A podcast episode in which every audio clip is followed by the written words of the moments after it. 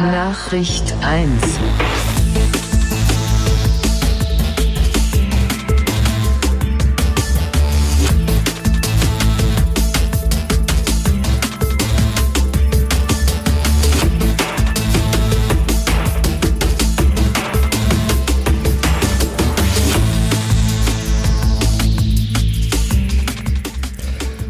Sternzeit 71303,7. Ihr hört den Dialog in der 13. Ausgabe, jene Sendung, in der ich nicht nur mit mir selber, sondern auch mit anderen spreche. Mein Name ist Sven Tauras und ich bin heute in Essen bei Martha Bosse. Hallo Martha. Hallo Sven. Wir wollen heute mal sprechen über ein Thema, über das ich selber gar nicht so gut Bescheid weiß. Ich habe ja oft hier auch mal Themen, wo ich selber sage, das ist so ein, so ein, so ein Lieblingsthema von mir, wo wir letztens das, äh, die Sendung hatten mit dem Super Nintendo, mit Holger und Michael vom Zwei-Spieler-Modus. Das war so ein Thema, wo ich wirklich sagte, da will ich mal drüber reden, da möchte ich mal drüber sprechen. Heute mal so ein Thema, wo ich gar nicht so drin bin. Ähm, ich habe vor einer Weile mit Jörn und Gitte gesprochen übers Verreisen mit dem VW-Bus und heute soll es auch ums Reisen gehen, aber bei Jörn und Gitte ging es mehr darum, wie man verreist, wohin ist egal. Und bei dir ist es mehr das Thema, Wohin? egal wie hin, aber Hauptsache ich komme dahin. Richtig, ob mit Flugzeug, Fähre, Auto. Ich würde, glaube ich, auch hinschwimmen, wenn es sein müsste. Es geht nämlich um Irland. Richtig, um Irland. Irland ist so dein oder quasi auch euer, von dir und von deinem Mann Stefan so eigentlich das Hauptreiseziel. Oder wann immer irgendwo wegfahrt, in den Urlaub fahrt, gibt es eigentlich nicht, glaube ich, nicht wirklich viel Auswahlmöglichkeiten. Dann führt es eigentlich fast immer nach Irland. Zumindest einmal im Jahr, das muss sein. Ansonsten, klar, wir waren natürlich auch ähm, schon an anderen Orten, an anderen schönen Orten, aber bei mir entwickelt sich so in der Mitte des Jahres spätestens das Gefühl, oh Gott, ich war noch nicht da, dieses Jahr noch nicht, oh Gott, oh Gott, ich muss dahin. Ähm, und wenn das nicht passiert, dann ähm, habe ich auch gar keinen richtigen Urlaub im Jahr gehabt. Seit wann hast du das, dass du diesen Drang hast, nach Irland zu fahren? Ich bin das erste Mal, ich glaube, das war 1996 dahin gefahren mit einer Freundin damals. Ähm, ihre Mutter hat dort gelebt und ähm, sie hat mich einfach mitgenommen und sagte, komm, günstig Ferien machen bei meiner Mama zu Hause. Und, also die, ähm, die, Mutter wohnte da auch, die also Mutter die war da wohnte da, Irin. Nein, äh, Nein, die ist äh, tatsächlich dorthin ausgewandert mhm. und ähm, hat da gelebt. Ähm, meine Freundin damals äh, wohnte noch bei Papa zu Hause hier ähm, in Mülheim und hat dort dann eben immer Ferien gemacht. Und ähm, mein Englisch damals war auch nicht so das allerbeste. Und sie hat gesagt, du kannst zwei Fliegen mit einer Klappe schlagen. Du kommst raus, du kommst in ein schönes Land und du kannst dein Englisch aufpolieren, was damit endete, dass ich immer schön vorgeschickt wurde überall hin, so geh mal fragen, mach mal dies, mach mal jenes. Und ähm, die Geschwister, die Halbgeschwister vor Ort, äh, die sprachen besser Englisch als Deutsch natürlich. Mhm. Und ja, das war so meine erste Berührung mit der Insel. Ähm, Wie lange warst du dann da? Der erste Urlaub? Wir waren, glaube ich, zehn Tage oder 14 Tage dort. Wo wart ihr da? Ah, das war in Enniscorthy, das ist an der Ostküste. Mhm. Und äh, das war wirklich so Kulturschock pur, mitten auf dem Land. Nebenan haben die Kühe gerade Kälber bekommen. Wir haben eine halbe Nacht nicht schlafen können, weil die Viecher so laut waren. Ähm, ja, das war so leben auf dem Land. Mhm. Und der nächste Nachbar war irgendwie drei Kilometer weiter weg. Mhm. Das heißt, wenn man zum Nachbarn wollte, dann per Pedes und dann ab durch ja, das Grüne. Mhm. Und äh, Grün ist auch das Stichwort für die Insel. Also allein, wenn man schon drüber fliegt mit dem Flugzeug, so an, Anflug ähm, auf einen großen Flughafen, aber so viele Grüntöne, wie es auf dieser Insel gibt, gibt es nirgendwo. Jeder, der sagt, es ist ein Klischee, der lügt. Es ist tatsächlich so. Also so wie in der Kerrygold-Werbung. Nee. so dann doch nicht. Ähm, nee, also Kerrygold ist ähm, tatsächlich ähm, sehr klischeebehaftet. Okay. Aber ähm, ja, was die Natur anbetrifft, haben die da schon doch ein bisschen recht. Mhm. Okay. Also vor 20 Jahren erst Mal da gewesen, ersten Urlaub gemacht. Ja, ja ist 20 Jahre so, her, ist richtig. ja, und seitdem immer mal wieder, wenn ich kann, geht's auf jeden Fall rüber was fasziniert sich so daran? Warum, warum immer, ich meine, klar, ein großes Land, äh, natürlich gibt es auch viel zu sehen, aber was man so sieht, ist, glaube ich, dann doch schon, was du auch sagst, immer irgendwo auch dasselbe. Klar, viel, viel, viel Grün und, und, und wahrscheinlich auch viel Steilklippen irgendwo so Richtung, Richtung Küste und so. Ähm, aber was, was zieht dich dahin, dass du immer wieder sagst, ich muss halt immer wieder dahin? Was habe ich noch nicht gesehen? Was, was willst du noch sehen? Was, was ist so der Anreiz zu sagen? Ist es dieses Gefühl so, immer wieder zu sagen, ich komme nach Hause, so in mein zweites Zuhause, weil ich einfach mich hier wohlfühle, weil ich hier gerne bin? Oder, oder ist es eher so ein Dahinfliegen oder, oder Hinreisen, um zu sagen, was kann ich noch entdecken, was kann ich hier noch sehen, was kann ich hier noch rausfinden? Wie ist das, wenn ihr da Urlaub macht? Ist das dann wirklich mehr so, wir sind an einem Ort und bleiben hier und entspannen uns hier oder wir reisen viel rum und gucken uns viel an? Ich würde Das waren sagen, viele Fragen auf einmal, nicht? Ja, ich versuche mich auch gerade zu sortieren im Kopf. Ähm, ich glaube, es ist eine gute Mischung aus allem, ähm, was du schon gesagt hast. Am Anfang war es sicherlich ähm, die Idee, alles sehen zu wollen, von Ort zu Ort zu reisen, sich Sachen anzuschauen. Ähm, jeden Stein haben wir umgedreht, jede kleine Straße befahren, ähm, um einfach so viel wie möglich von dem Land mitzunehmen.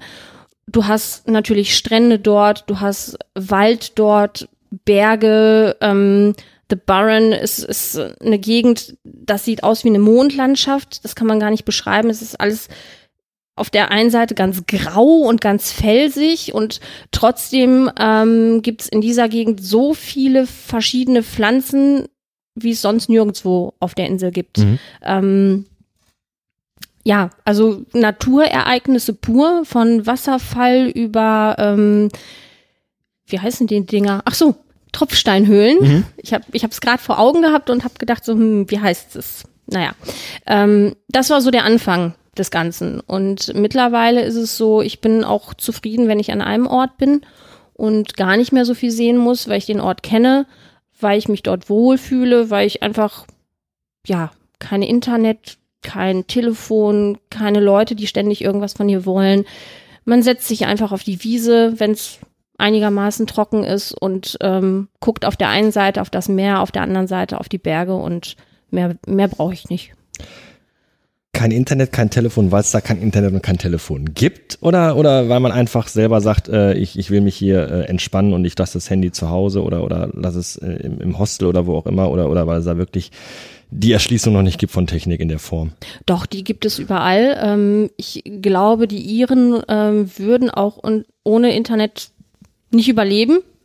Ähm, gerade auf den kleineren Inseln, die ja irgendwo im Meer so so ein bisschen liegen, Hm. ähm, zum Beispiel die Aran Islands, da ist es teilweise so, wenn ähm, das Meer so stürmisch ist, dass man mit der Fähre auch gar nicht mehr hinkommt und die Bewohner sozusagen auf ihrer kleinen felsigen Insel festhängen, die würden ohne Internet nicht überleben. Okay. Also es äh, passiert manchmal, dass die wochenlang da nicht runterkommen aufs Festland sozusagen. Und ähm, da haben wir auch schon mit etlichen Leuten gesprochen, die dann sagen, ach, ja gut, dann gehst du halt nicht vor die Tür, ne? Dann guckst du entweder fern oder machst den Rechner an oder gehst eben kurz zum Nachbarn rüber und dann ist gut. Mehr, mehr brauchen die da nicht. Also das ist auch nochmal so eine Sache, die mich fasziniert, dass die Leute mit sehr wenig auskommen und unfassbar glücklich sind Mhm. mit dem, was sie haben. Mhm. Also im Vergleich zu dem täglichen Leben hier, man ist ständig in Stress ähm, oder gerät in Stress vielmehr und man, also ich selber bin ständig unter Druck, unter sozialem Druck, weiß ich nicht, Freunde anrufen, Kontakte halten, den Arbeitskollegen es recht irgendwie zu machen und man ist von A nach B immer hin und her und ähm, hat kaum Zeit für sich und dort hast du immer Zeit für dich, wenn Mhm. du das möchtest. Ich merke das selber schon so im, im, im, im kleineren Bereich, wenn ich zu den Schwiegereltern runterfahre, die wohnen halt äh, in so einem winzigen Kuhkaff in Baden-Württemberg. Und, und da ist es schon so, wenn du da in den nächstgrößeren Ort fährst, wo dann auch mal ein äh, Rewe ist und wo dann auch mal irgendwie eine Autowerkstatt ist, auch da sind die Leute in den Geschäften schon mal ein ganzes Stück entspannter und, und, und wirklich stressfreier als wir hier in der Großstadt, in, in, im Ballungszentrum.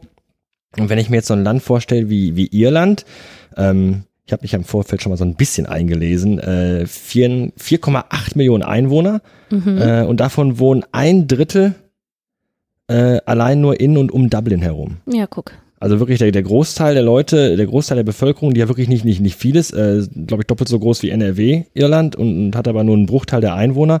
Ähm, und die wohnen halt größtenteils wirklich in Dublin. Ansonsten äh, drumrum im Rest von Irland äh, haben wir eine Bevölkerung von 66, 68 Einwohner pro Quadratmeter.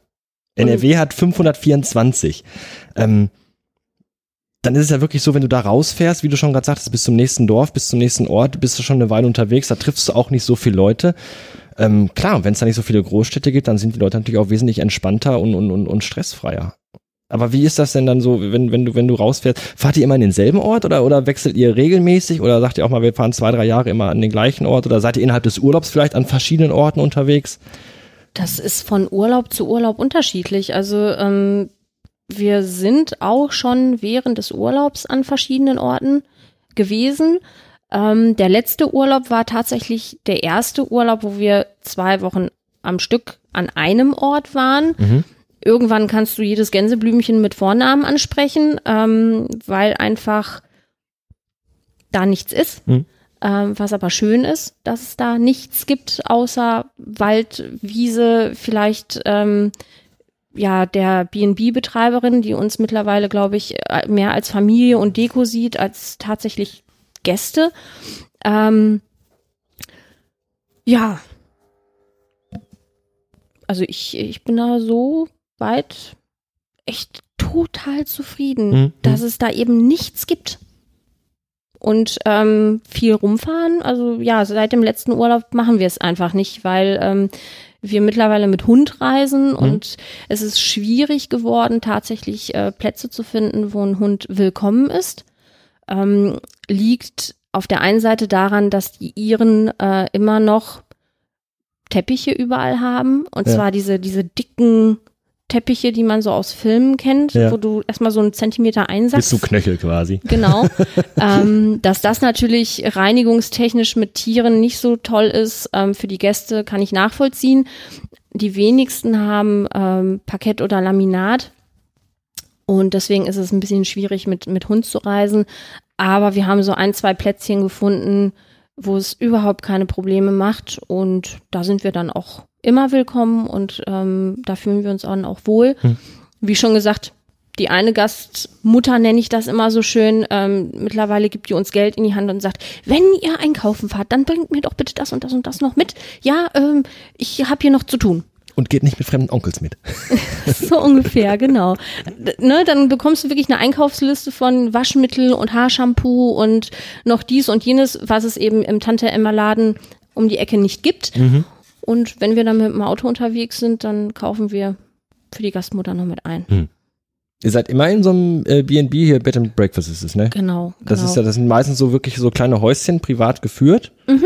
Äh, Richtig. Wie, ich, also ich, wahrscheinlich kennt es wahrscheinlich wieder jeder, nur ich kenne es halt wirklich nicht. Wie muss ich mir ein Bed and Breakfast vorstellen? Ist das wirklich ein Haus, wo jedes Zimmer quasi ein Gästezimmer ist? Richtig, oder? genau. Also normalerweise ist es so, dass äh, die meisten Häuser ähm, sind schon Privathäuser wo dann eine Familie zum Beispiel gesagt hat, okay, die drei Kinder sind jetzt oder die fünf Kinder, weil unter drei Kindern ist es eine Kleinstfamilie, alles unter fünf Kindern ist eine normale Familie. Ah, ist das also? Okay. Ja, es ändert sich langsam so mit, mit der Zeit, aber früher war es tatsächlich so. Und klar, wenn du fünf Schlafzimmer zur Verfügung hast, die haben Riesenküchen, wo sich eigentlich das ganze Leben abspielt ähm, und ein kleines Wohnzimmer. Das ist dann so der private Bereich, also sprich Küche und, und das kleine Wohnzimmer und alle anderen Zimmer werden dann vermietet.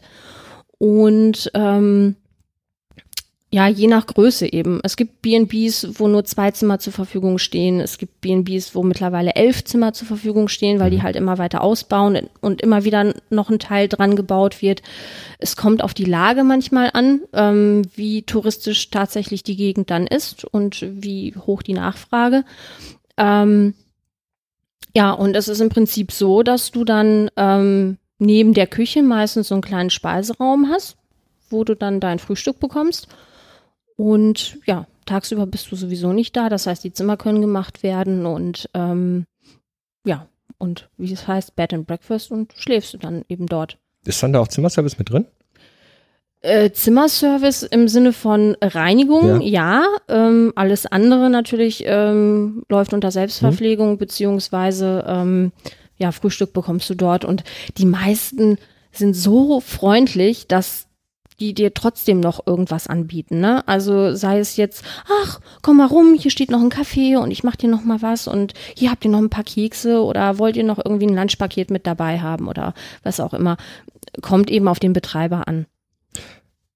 Ja, ich glaube aber auch, wenn, wenn du, wenn du wirklich in, in, in so ein Ding fährst, was privat geführt ist, wo, wie du sagtest, zwei, drei, vier, fünf Gäste vielleicht so maximal drin sind, hast du natürlich auch einen sehr, sehr engen Kontakt zum Betreiber, also zu, zu den Leuten, ja. die das Ding dann führen. Das ist ja nicht so wie in einem Hotel, ähm, wo du, wenn du Glück hast, mal ein Zimmermädchen vielleicht mal erwischt und ansonsten mit der Frau in der Rezeption quatscht und den Hotelmanager irgendwie nie zu sehen bekommst. Ähm, und da hast du wirklich, wirklich intensiven, engen Kontakt wirklich mit, mit den Leuten, die da auch wohnen. Und ich denke mal auch, wenn du von denen mal Tipps haben willst, wo kann ich denn mal hinfahren, was kann ich unternehmen, hast du natürlich da einen super Ansprechpartner, ne? Das hast du aber in Irland überall. Also du kannst wirklich die Oma an der Ecke fragen, ähm, was kann ich hier machen?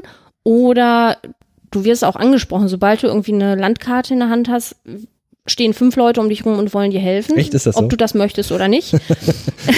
Und die sind alle wirklich sehr redselig. Das heißt, also du brauchst nur eine Frage stellen, wie eben, was kann ich hier sehen oder wo kann ich hin? Und ähm, wenn die nicht unbedingt gerade selber komplett unter Strom stehen, dann hast du zumindest ein 10 Minuten Gespräch garantiert. Echt? Ja. Okay. Und es gibt so Witze, frage nie ein Iren nach dem Weg, ähm, frage nie zwei, weil dann hast du schon mindestens drei oder fünf Richtung, wo du hinlaufen hm. sollst. Ähm, aber es ist immer sehr amüsant und immer, immer sehr freundlich. Also sehr aufgeschlossen Fremden gegenüber. Auf jeden Fall. Und auch Deutschen, auch wenn man dann merkt, dass ihr, wenn die dann merken, dass ihr Deutsche seid, auch dann, weil ich habe die Erfahrung gemacht, in England sind die Leute, manche Leute, Deutschen gegenüber nicht so sehr freundlich, die mögen uns nicht so unbedingt. Ich habe bisher eigentlich keine schlechten Erfahrungen gemacht. Ich denke gerade so nach. Ich glaube, das Einzige, was ich ähm, mitbekommen habe, als in Irland der Euro eingeführt wurde, da hat sich tatsächlich jemand bei uns bedankt, so äh, vielen Dank, ihr lieben Deutschen, ihr habt hier so viel finanziert. Hm. Ähm, war aber natürlich mit so einem Augenzwinkern hm. und so einem Lächeln im Gesicht äh, natürlich nicht vollkommen ernst gemeint, sondern ähm, ja, so, ja, die machen auch aus jedem Gesprächsfetzen auch so, so, so eine kleine Geschichte, so einen kleinen Witz, ähm, oft ein bisschen versteckt, ähm, aber eigentlich immer sehr herzlich. Hm. Jetzt ist ja Irland auch so ein Land, also was mir jetzt nicht unbedingt als allererstes einfallen würde, um da Urlaub zu machen, ist ja schon ein bisschen Warum? speziell. Ähm, weil es man, glaube ich, weil man es, glaube ich, irgendwie nicht so auf dem Schirm hat. Ähm, ich bin irgendwie auch so ein Mensch, ich, mich zieht's immer so nach, nach in den Norden rauf, so Skandinavien finde ich ganz mhm. spannend, äh, von der Landschaft her. Mich zieht's aber auch sehr in die Städte. Ich finde Städtereisen sehr interessant. Ich bin überhaupt nicht so ein Mensch, der sich irgendwie äh, in der Türkei oder in Ägypten in den Club an den Pool legt, drei Wochen lang. Da, kann ich irgendwie die Ecke machen, dafür muss ich nicht nach mhm. Ägypten fliegen, wenn ich nur Richtig. in der Hotel, äh, im Hotelresort mich den ganzen Tag aufhalte und von der Kultur und vom Land nichts mitbekomme. Und, und Irland ist so ein Land, was ich selber gar nicht so auf dem Schirm hätte. Und ähm, gelesen habe ich auch, dass Irland halt auch nicht so von Touristen überschwemmt und überrannt ist.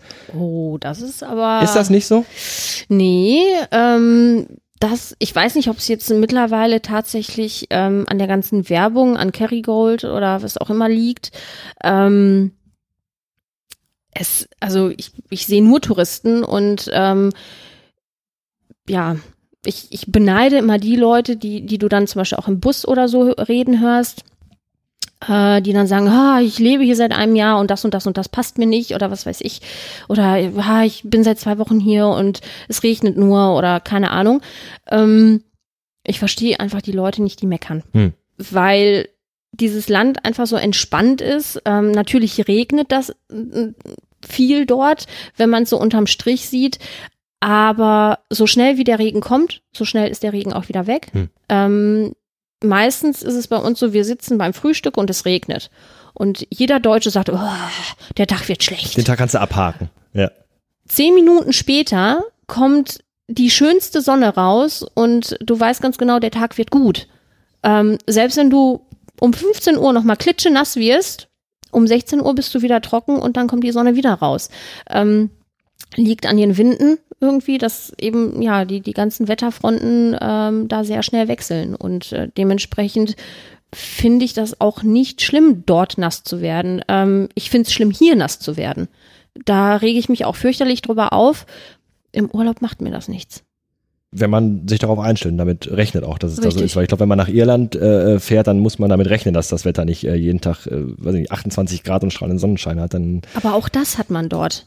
Und äh, da, das ist ja das Fatale. Also ich äh, kenne Tage, da bin ich mit kurzer Buchse, T-Shirt, Schacks, Rucksäckchen auf und dann ab durch die Pampa.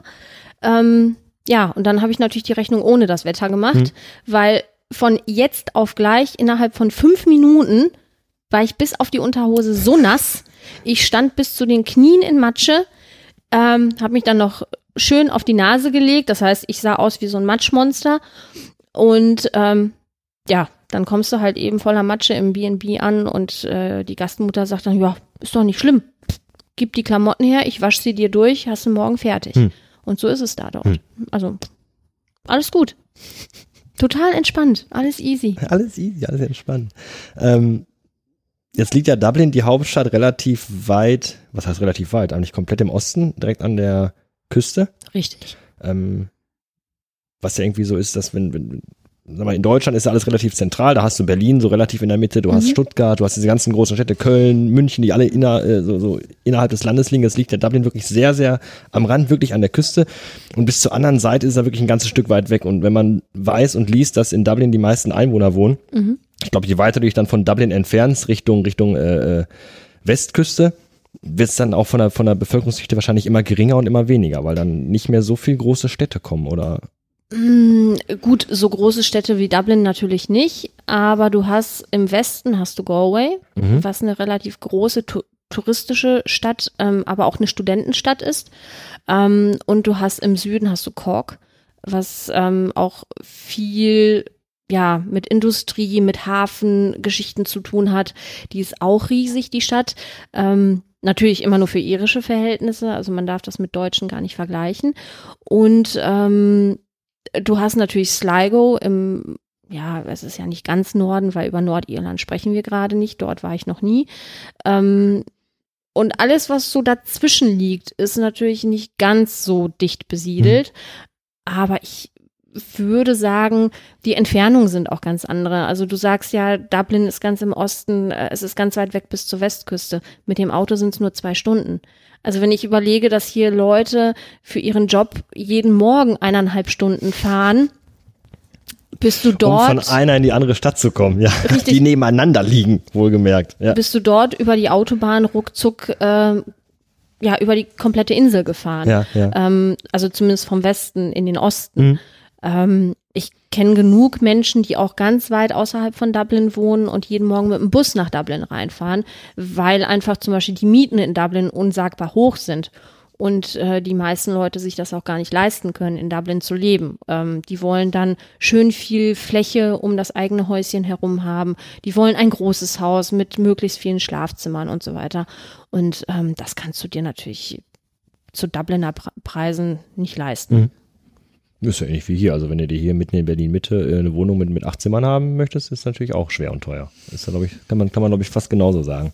So sieht's aus, genau. Wie kommt ihr denn mal dahin? Mit dem Flugzeug? Mit, mit der Fähre? Oder, oder wie macht ihr das? Ich denke mal, Haupt, äh, Hauptanlaufziel wird wahrscheinlich immer Dublin sein. Ähm, mit dem Flugzeug auf jeden Fall. Ähm, das war zu den wilden Zeiten, als man äh, nur ne, pärchenmäßig irgendwie ganz spontane und völlig ungeplante Urlaube gemacht hat. Dann mit dem Flugzeug, mittlerweile mit Hund und Sack und Pack und drei Koffern und fünf Hundekörbchen, zwei Säcke Hundefutter und so weiter. Das geht mit dem Flugzeug nicht mehr. Ähm, da nehmen wir tatsächlich die Fähre von ähm, meistens entweder Calais Dover oder ähm, wir sind letztens von Dünkirchen nach Dover ähm, gefahren mit der Fähre, dann mit dem Auto quer durch England und dann nochmal mit der Fähre von Fishguard nach Rosslare. Das liegt wo? Ähm, das ist dann, oh, meine Erdkundekenntnisse, das ist auf jeden Fall im Westen, im, äh, im Südwesten, würde ich sagen. Ich frage dich gerade ab, weil ich habe gerade die Karte hier vor mir. Du fiesen Möb. da unten ist Cork, sehe ich übrigens gerade. Die Stadt, wo die Pinwände erfunden worden sind wahrscheinlich. Vermutlich. Das heißt, ihr fahrt dann äh, von NRW durch Frankreich Richtung Calais, dann mit der Fähre rüber nach Dover, dann fahrt ihr komplett durch England durch. Richtig. Dann rüber über die irische See bis an die Ostküste von Irland. Genau, und dann hier. Wie lange seid ihr da unterwegs? Wir sind letztes Mal, kann ich dir genau sagen, Donnerstag nachts um elf hier losgefahren und waren samstags morgens um, ich glaube, um neun oder um zehn dort. Wobei, man muss dazu sagen, wir haben sehr, sehr großzügig geplant mit der Fahrzeit, weil wir einfach nicht wussten, wie oft muss der Hund raus, wie oft müssen wir Pipi-Pause machen. Mhm.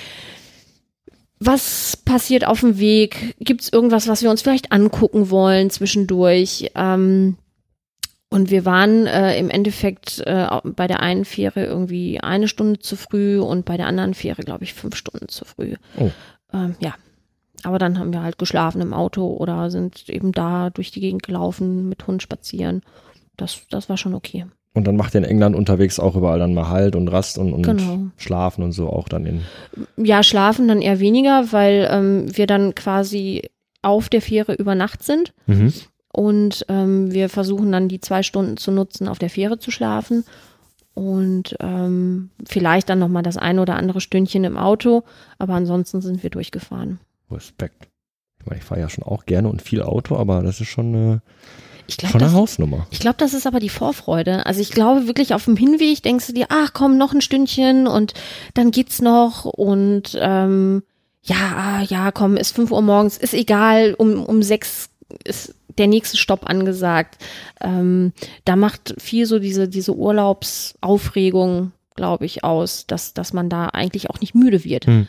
Ähm, die Rückfahrt war nicht so schön. Rückfahrten dauern gefühlt auch immer länger, ne? Ja, also mein Mann kam die, nach letzten, die letzten Hause Kilometer ziehen sich immer sehr, ja, das empfinde ich auch immer so. und ich hätte, ich hätte echt von Stefan ein Foto machen sollen. Er wäre wirklich fast mit dem Gesicht in die, in die Bandnudeln gefallen. Ne? Also wir hatten echt Hunger bis nach Meppen, haben uns dann noch schnell was mitgenommen, weil ne, Kochen nach der langen Fahrt wollte dann ja auch nicht. Ähm, und er saß vor diesem Bottich mit Nudeln, guckte so ganz angestrengt in, auf seine Nudeln und sagte, weißt du was, ich gehe jetzt schlafen. Und weg war er. Der, der ist komplett umgefallen. Gut, er ist auch der einzige Fahrer bei uns beiden. Hm. Ich bin eher so das Kindermädchen für den Hund. Ähm, ja, also ich konnte es verstehen, weil es ist schon sehr anstrengend, aber ähm, wir machen es für Irland. Linksverkehr in Irland auch, ne? Ja. Genau wie in England, ne? Ja. ja, ja, ja. Wie ist das mit dem Stefan? Ist der denn auch von, von sich aus schon von vornherein immer auch schon Irland-Fan gewesen oder hast du ihn bekehrt oder und, und begeistert oder ist er auch heute noch so, dass er sagt so, ja, na gut, dann fahre ich halt mit? Hört er das hinterher? Ich glaube Nein, schon. Ne? niemand. Nie, das ist, die Datei ist passwortgeschützt. Jeder muss erst bei mir Also Geld ich, spenden. Ich, ich glaube, wenn du ihn fragst, äh, würde er antworten, ja, habe ich schon immer toll gefunden und dann kam sie und dann kam die Gelegenheit. Wenn du mich fragst, äh, würde ich definitiv sagen, wenn ich nicht gewesen wäre, hätte er, er die Insel wahrscheinlich nie gesehen. Hm. Ich glaube, es ist, äh, die Wahrheit liegt irgendwo dazwischen. Okay. Also äh, klar, wir waren nat natürlich zusammen das erste Mal dort und ähm, ich habe ihm auch vorher schon vorgeschwärmt, wie toll das Land ist und warum ich das so toll finde. Wir haben viele Fotos angeguckt, ähm, klar etliche Filme, die natürlich in Irland spielen, um Irland herum spielen. Ähm, und als er dann da war, sagte er, boah, du hast nicht gelogen. Okay. Amtssprache ist nicht nur Englisch, sondern auch Irisch, habe ich gelesen. Ja, Wie ist das mit der Verständigung? Ich, also ich denke mal, Englisch wirst du fließen können, auch schon wahrscheinlich schon, schon vorher relativ gut. Du sagtest ja, das war ja so eine, so eine Gelegenheit auch, dass man da sein Englisch auffrischen konnte.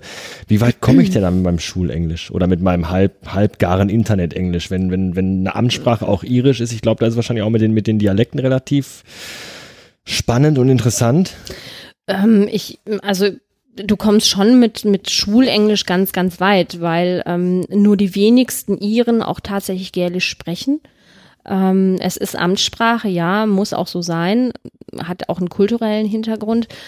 Aber ähm, es gibt nur noch ganz wenige Gegenden, wo tatsächlich Gälisch die Alltagssprache ist. Und ähm, das ist, das ist schon sehr befremdlich, zumal ähm, du kommst auf zum Beispiel die Aran Islands, wo, wo die Leute wirklich noch tagtäglich miteinander auch Gälisch sprechen und du fühlst dich wie ein Außerirdischer. Mhm. Weil du kommst ja vom Fest, irischen Festland, nennt man das, ähm, und denkst, ja, mit Englisch komme ich ja überall klar.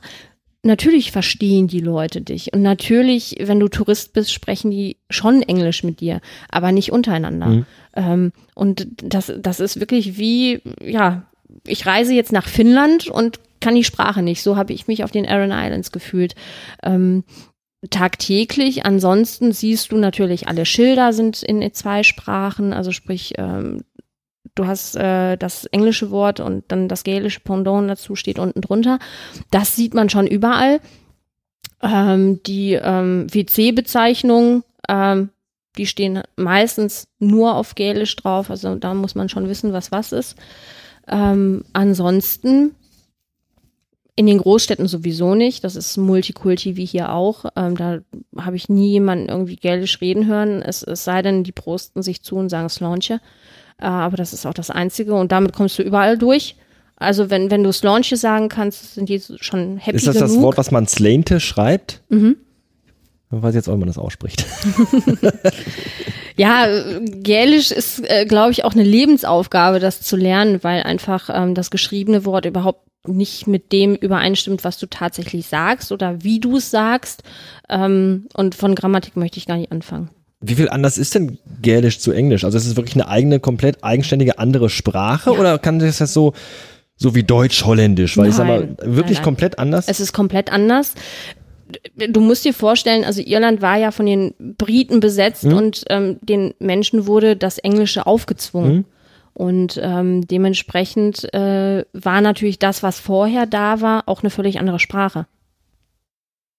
Ist dann noch so diese Abneigung zu spüren zu England? Weil ich meine, schlimmer war es ja früher mit Schottland. Schottland und England äh, oder und haben sich ja nie so, da gab es ja immer in, in, der geschichtlichen Vergangenheit sehr, sehr viele äh, Schleifpunkte mit den beiden Völkern. Ähm, mit Irland war es ja nicht ganz so schlimm, weil Irland wurde ja auch äh, äh so ein bisschen unter, unter englische äh, Herrschaft gestellt eine Zeit lang nicht in dem Maße, aber schon und, und viel kulturelles aus Irland wurde ja so ein bisschen auch verdrängt von den Engländern. Wie, wie, wie steht man da so in Irland zu? Was, was kriegt man da so mit? Ist das so, ist das den Leuten wurscht oder gibt's da noch wirklich so die alte Generation, die noch so mit erhobener Faust auf die Engländer schimpft? Bestimmt, also den einen oder anderen wird's mit Sicherheit geben. Ich sag mal so, in, im Alltag bekommst du es gar nicht mit. Hm. Und als Tourist wahrscheinlich noch weniger. Ähm, worüber unterhält man sich als Tourist mit den Leuten? Also eher wirklich die eigene Kultur vielleicht ähm, oder die sind eigentlich auch viel mehr daran interessiert, wo kommst du her, mhm. was machst du so, warum bist du in Irland, was gefällt dir an, an dem Land, ähm, wo möchtest du noch hin oder was hast du schon gesehen. Im Prinzip freuen die sich eigentlich darüber, wenn du von dir selber erzählst und äh, die ihren dann das Gespräch zwar führen können oder auffüllen können oder dir einfach ein paar Geschichten aus ihrem Leben erzählen können. Hm. Aber ähm, gerade so politische Sachen ähm, ist jetzt auch nichts für den für den Bierstammtisch hm. ähm, oder so. Untereinander mögen sie vielleicht äh, da anders reden oder denken, aber als Tourist bekommst du da nicht viel von mit. Okay. Wie ist das mit der Religion? Irland hat ja, ich glaube, fast irgendwie 98 Prozent ist ja römisch-katholisch. Äh, mhm. Das klingt für mich im ersten Moment, als wenn es ein sehr gläubiges Land wäre. Ja, das, das ist es durchaus. Viele, äh, viele Kirchen und so und, und solche Sachen. Ja gut, also jedes Dorf hat natürlich eine Kirche. Also jedes Dorf besteht auch aus mindestens einer Kirche und einem Pub. Ähm, alles drumherum ist dann nettes Beiwerk. Ähm, gut, da ich jetzt auch kein Kirchengänger bin, in dem Sinne. Ähm, Müssen wir da beide reden, wie der, Blinde von, wie der Blinde von der Farbe quasi, ne? So sieht's aus. Also ich kann nur sagen, dass, dass viele natürlich sagen, so dieses, ähm, diese katholische Erziehung, wie sie früher war, die war natürlich sehr streng. Mhm. Ich glaube auch, dass die alte Generation natürlich von solchen Sachen wie Verhütungsmitteln nicht so viel hält. Ähm, daher wahrscheinlich auch die großen Familien. Äh, da mögen aber die, die modernen Iren sich äh, definitiv auch wandeln und äh, da anders drüber denken. Wie modern ist denn der moderne Ire? Hat er auch so wie, also so wie, wenn man hier in, in Deutschland in eine Großstadt fährt, äh, sehr extrovertierte Menschen, die, die wirklich, äh, was weiß ich, also das typische Klischee, der Punkfrisur und kurze Röcke und, und solche Sachen, sind, sind Iren auch, so, junge Iren auch so offene Menschen, so, so, so lockere Menschen? Oder ist es doch vielleicht noch ein bisschen, bisschen konservativer und ein bisschen in der Zeit noch ein bisschen zurück? Hat da auch jeder ein Smartphone, rennt da auch jeder mit seinem Handy so vorm Gesicht durch die Städte und, und also wenn ich mir die jungen irischen Mädels angucke, da denke ich mir jedes Mal, mein Gott, meine Mutter hätte mich so aus dem Haus nicht gelassen. Ach was. Ähm, also je höher die High Heels, desto kürzer die Röcke. Mhm. Äh, von Schminktopf gar nicht mal äh, irgendwie abgesehen, sondern da erkennst du auch kaum was drunter, außer Schminke. Ähm, ja, also die sind, glaube ich, ein bisschen anders als wir. Die, die werden ja auch anders ähm, sozialisiert in Anführungsstrichen. Also die haben ja auch noch Schuluniformen, das heißt, alles ist, ist sehr bieder nach außen hin. Und ähm, die Erfahrung, die ich gemacht habe, ist wirklich noch im Schulgebäude wird der äh, Uniformrock noch runtergezogen, weil man sich die High Heels anzieht und die kurze Buchse und rennt aus der Schule raus zum nächsten Jungen. So. Okay, okay. Ähm, und dementsprechend muss man, glaube ich, da auch mit, mit zweierlei Maß messen. Ähm, sind die wirklich so modern oder sind die immer noch so konservativ, bieder nach außen hin? Ja, ich, ich, ich glaube, das hängt vom Menschen selber ab. Je nachdem, wie die Eltern einen erziehen und wie man selber so drauf ist. Hm. Aber offen sind die natürlich alle. Hm. Und ähm, von Aufklärung, ähm, was, was jetzt so zwischenmenschliche Beziehungen anbetrifft, sind die auch sehr forsch. Hm. Also wenn du da ein, zwei, drei Bier jemandem ausgegeben hast, dann äh, musst du aber auch wirklich äh, schnell klettern können auf den Baum, äh, sonst liegst du drunter. Okay, okay. Ähm, du merkst ja, glaube ich, bei meinen Fragen schon, dass die oft sehr, sehr klischeebehaftet sind, weil ich halt nicht so in dem Thema drin bin. Aber das ist gut. Ähm, du hast auch gerade Pub angesprochen, jeder, in jedem Dorf gibt es eine Kirche und einen Pub. Ist das wirklich so, wie man sich das vorstellt, dass sich äh, um fünf nach dem Feierabend alle nochmal äh, versammelt im Pub treffen und da äh, äh, nochmal den, den Abend zusammen verbringen und den, und den Tag ausklingen lassen und dann, wann ist Sperrstunde? 10 Uhr oder so? Ist das da auch? Also die Sperrstunde in dem Sinne gibt's äh, glaube ich, so nicht mehr. Zumindest habe ich das in Dublin nicht mehr erlebt. Mhm. Die meisten machen so gegen drei, vier Uhr zu. Mhm. Aber wenn natürlich noch genügend Leute da sitzen und noch ein Bier trinken und der Wirt noch Bock hat, dann geht das auch. Oder man macht eben äh, die ganzen Türen von innen zu und dann wird trotzdem weiter getrunken. Mhm. Also Möglichkeiten gibt's da viele. Ähm, wie kann man sich so ein Dorf vorstellen? Ähm, der Pub ist ja so ein bisschen, der, der, irische Pub ist ja so ein bisschen das Pendant der deutschen Eckkneipe. Und die deutsche Eckkneipe stirbt ja aus. Die gibt's ja so gut wie fast beinahe gar nicht mehr. Wenn ich heute irgendwo in eine Stadt in eine deutsche Eckkneipe gehe, dann sitzt da dann sitzen da zwei Rentner am Tisch, einer von den beiden ist Nazi und, und, und Uschi steht hinter der Theke und, und, und putzt Biergläser und, und das ist so das, was da so passiert. Da ist da kein, da findet da kein Leben statt, da findet da kein Austausch statt. Da sitzen zwei Leute am Tisch und, und schweigen sich an oder hetzen über Ausländer das Bild des irischen Pubs ist ja, da sitzen dann abends um sechs, um sieben alle Leute lustig und, und, und prosten sich zu und, und, und irgendjemand steht in der Ecke und spielt viel den ganzen Abend. Und wie, wie muss ich mir das vorstellen? Ist das so? Ist das wirklich so, dass da jeden Abend auch unter der Woche noch, noch los ist? So ähnlich ist es. Ähm, die Frage ist natürlich, warum. Ähm, also ich glaube schon, dass überall dort, wo Touristen sind, ist es genauso, wie du es beschrieben hast. Mhm. Sprich, der Pub ist wirklich bis an die Decke voll. Ähm, die Leute sind alle gut drauf und ähm, Live-Musik gibt sowieso. Ich glaube, das liegt aber bei den Iren in den Genen. Also ich habe noch nie einen Iren schief singen hören zum Beispiel. Mhm. Also jeder Straßenmusiker, den ich in Irland getroffen habe, der singt besser als manch einer hier in den Charts. Okay ist tatsächlich so. Ja. Oder es kommt mir nur so vor, weil ich einfach das Land total toll finde und die Sprache toll finde und alles toll finde. Ähm, aber ähm, ich sag mal so, bei Wind und Wetter, wenn das Geld ein bisschen knapper in den Taschen sitzt und gerade die Älteren äh, in der Bevölkerung äh, werden wahrscheinlich da auch nicht so viel von haben, man geht schon hin, um Leute zu treffen, um sich zu unterhalten, um dem Wirt nochmal Hallo zu sagen. Da kennt ja sowieso jeder fast jeden, äh, gerade in den kleineren Dörfern. Man trinkt vielleicht ein Bier oder zwei allerhöchstens, ähm, weil so ein Pint auch zwischen 4,70 Euro und 5,80 Euro kostet. Und ähm, dann geht man auch wieder nach Hause. Hm. Ähm, also so wie es klischeemäßig in den, in den Filmen gezeigt wird, so ist es wirklich nur in den Touristengegenden. Aber man geht schon eher in, im Pub essen äh, oder man lädt Freunde zu sich nach Hause ein, ähm, weil es halt einfach günstiger ist. Ne? Mhm. Aber man trifft sich schon eher draußen. Was ist der Ire denn so? Was der Ire ist, Was ist der Ire? Der gemeine Ire. Was ist denn der gemeine Ire so? Ja, da müsstest du einen gemeinen Iren mal fragen. Ähm, was esse ich so, wenn ich äh, drüben bin? Ähm, äh, fangen wir beim Frühstück vielleicht an. Ähm, natürlich das Full Irish Breakfast. Ähm, liebe ich über alles. Ähm, vorneweg die Blutwurst auf dem Teller. Ähm, ich würde hier zu Hause im Leben nicht auf den Trichter kommen, Blutwurst zu essen. Ist das dieses Black Pudding? Genau. Das ist Blutwurst. Genau. Ja. Also okay. es gibt Black and White Pudding. Ähm, und dazu gibt's dann äh, Eier in allen Variationen. Dann gibt's die berühmten kleinen Sausages, also die Würstchen.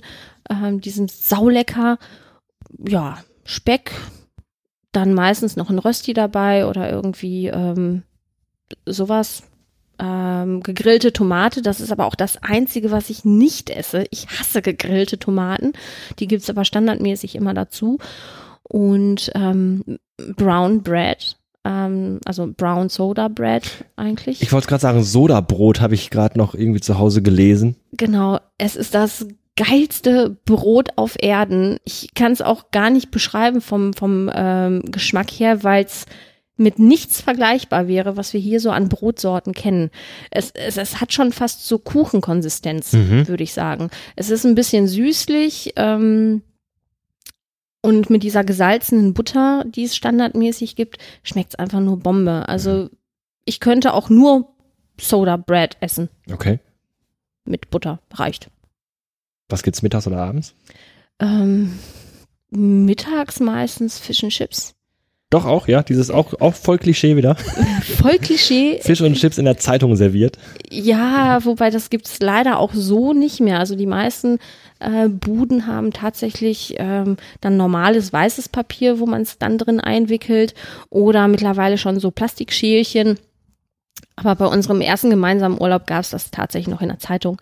Das war mega lecker und mega klischee-mäßig. Ähm, ja, und dazu gibt's dann diesen berühmten ähm, Essig über die Pommes Das ist auch super abartig, oder? wo jeder wirklich, äh, der es noch nie probiert hat, verdreht die Augen, kriegt Würgereize ohne Ende. Ähm, es ist ja nicht die Essigessenz, die wir kennen und es ist auch nicht der Essig, der bei uns in den Salat kommt. Es ist äh, Malzessig und ähm, der hat natürlich eine säuerliche Note, aber der schmeckt ja nicht nur nach Essig. Sonst würde ich mir das ja nicht literweise über die Pommes kippen.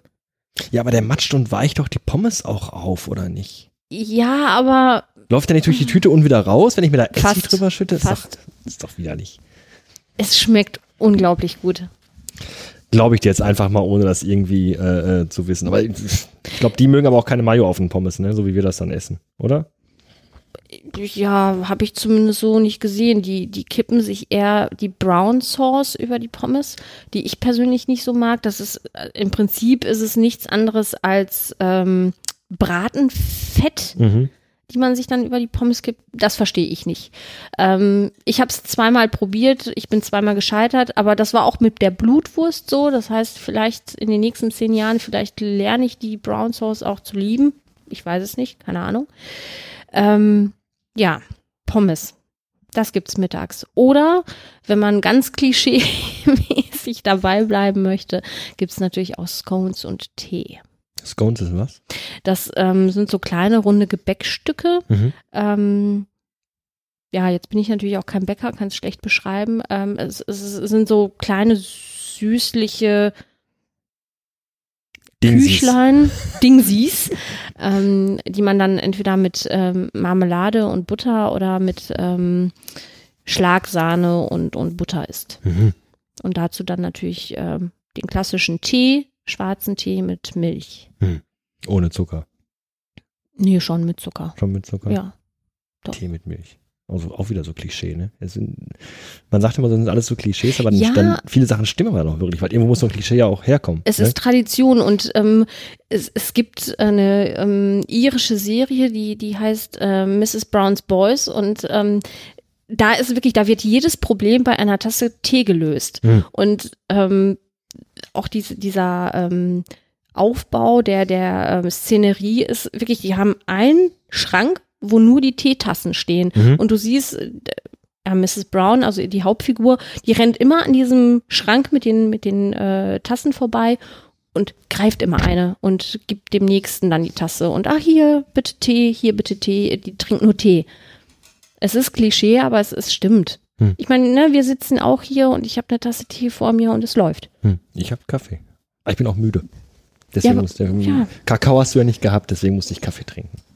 Nein, ich habe Kakao gehabt, ich habe auch Milch gehabt, aber wir haben besitzen keine Mikrowelle, in äh, der ich dir hätte einen heißen Kakao servieren. Das macht nichts, das ist ja nicht schlimm. Ähm, aber ich habe auch nie so den Zugang zu Tee gehabt. Aber ich bin ja auch so ein, so ein, so ein typisch deutscher Teetrinker. So Teebeutel in die Tasse, heißes Wasser drüber und dann ist der Tee schon fertig. Richtiger Tee ist ja dann doch anders. Ja, meinst du, Loser Tee ins Tee-Ei reinhängen. um Gottes Willen, ja, Nicht? es ist viel zu aufwendig. Machen die das nicht? Nee, Haben die auch Teebeutel? Ja, Teekanne? nee, Teekanne glaube ich nicht. Ja. Also da, da gibt's glaube ich eher Barry's Tea oder äh, was weiß ich, wie die ganzen Teesorten da heißen. Ja. Ähm, aber die Teebeuteln sehen anders aus. Ach was. Tatsächlich.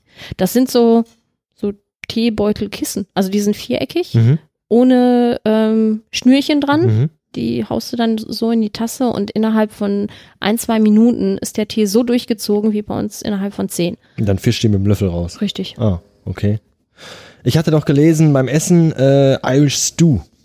Mm, ja, Was ist das? Das ist ein Eintopf, oder? ist ein Eintopf mit äh, Lammfleisch, ganz viel Gemüse, Kartoffeln.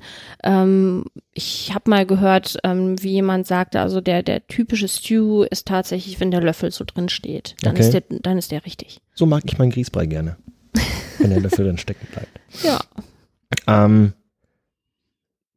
wir hatten vorhin schon gesprochen über, über, über konservatives Irland und, und, und wie die jungen Leute so, so in Irland drauf sind. Jetzt hat ja Irland 2015, ich muss gerade ein bisschen spicken, ähm, als erstes Land weltweit die Erlaubnis zur Schließung gleichgeschlechtlicher Ehen Oh. äh, per Referendum beschlossen.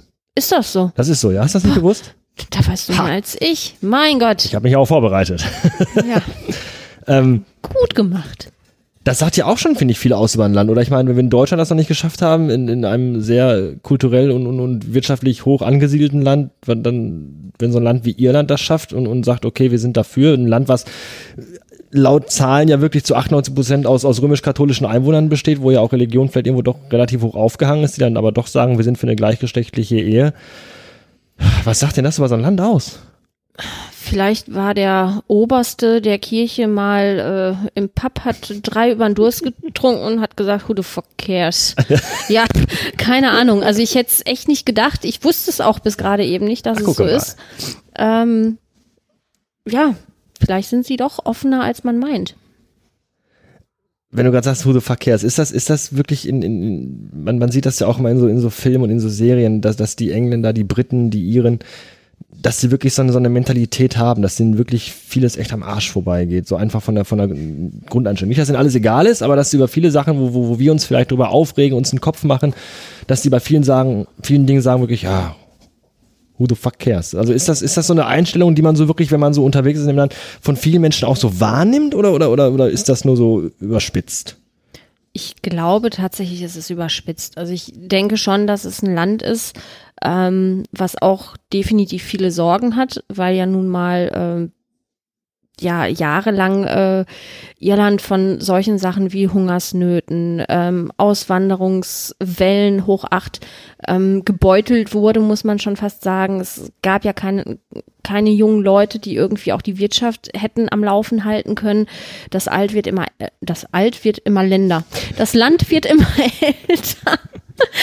ähm, und die sind, glaube ich, ganz froh gewesen, als zum Beispiel die erste Einwanderungswelle, nämlich ähm, aus Osteuropa kam. Mhm. Ähm, also da haben die sich wirklich gefreut, endlich mal Leute, die zu uns kommen, die uns helfen, das Land wieder aufzubauen und aufzupäppeln und ähm, ja am Laufen zu halten. Das war allerdings vor einigen Jahren. Ich äh, weiß nicht, ob die Iren das jetzt immer noch so toll finden, dass so viele Leute kommen von außerhalb.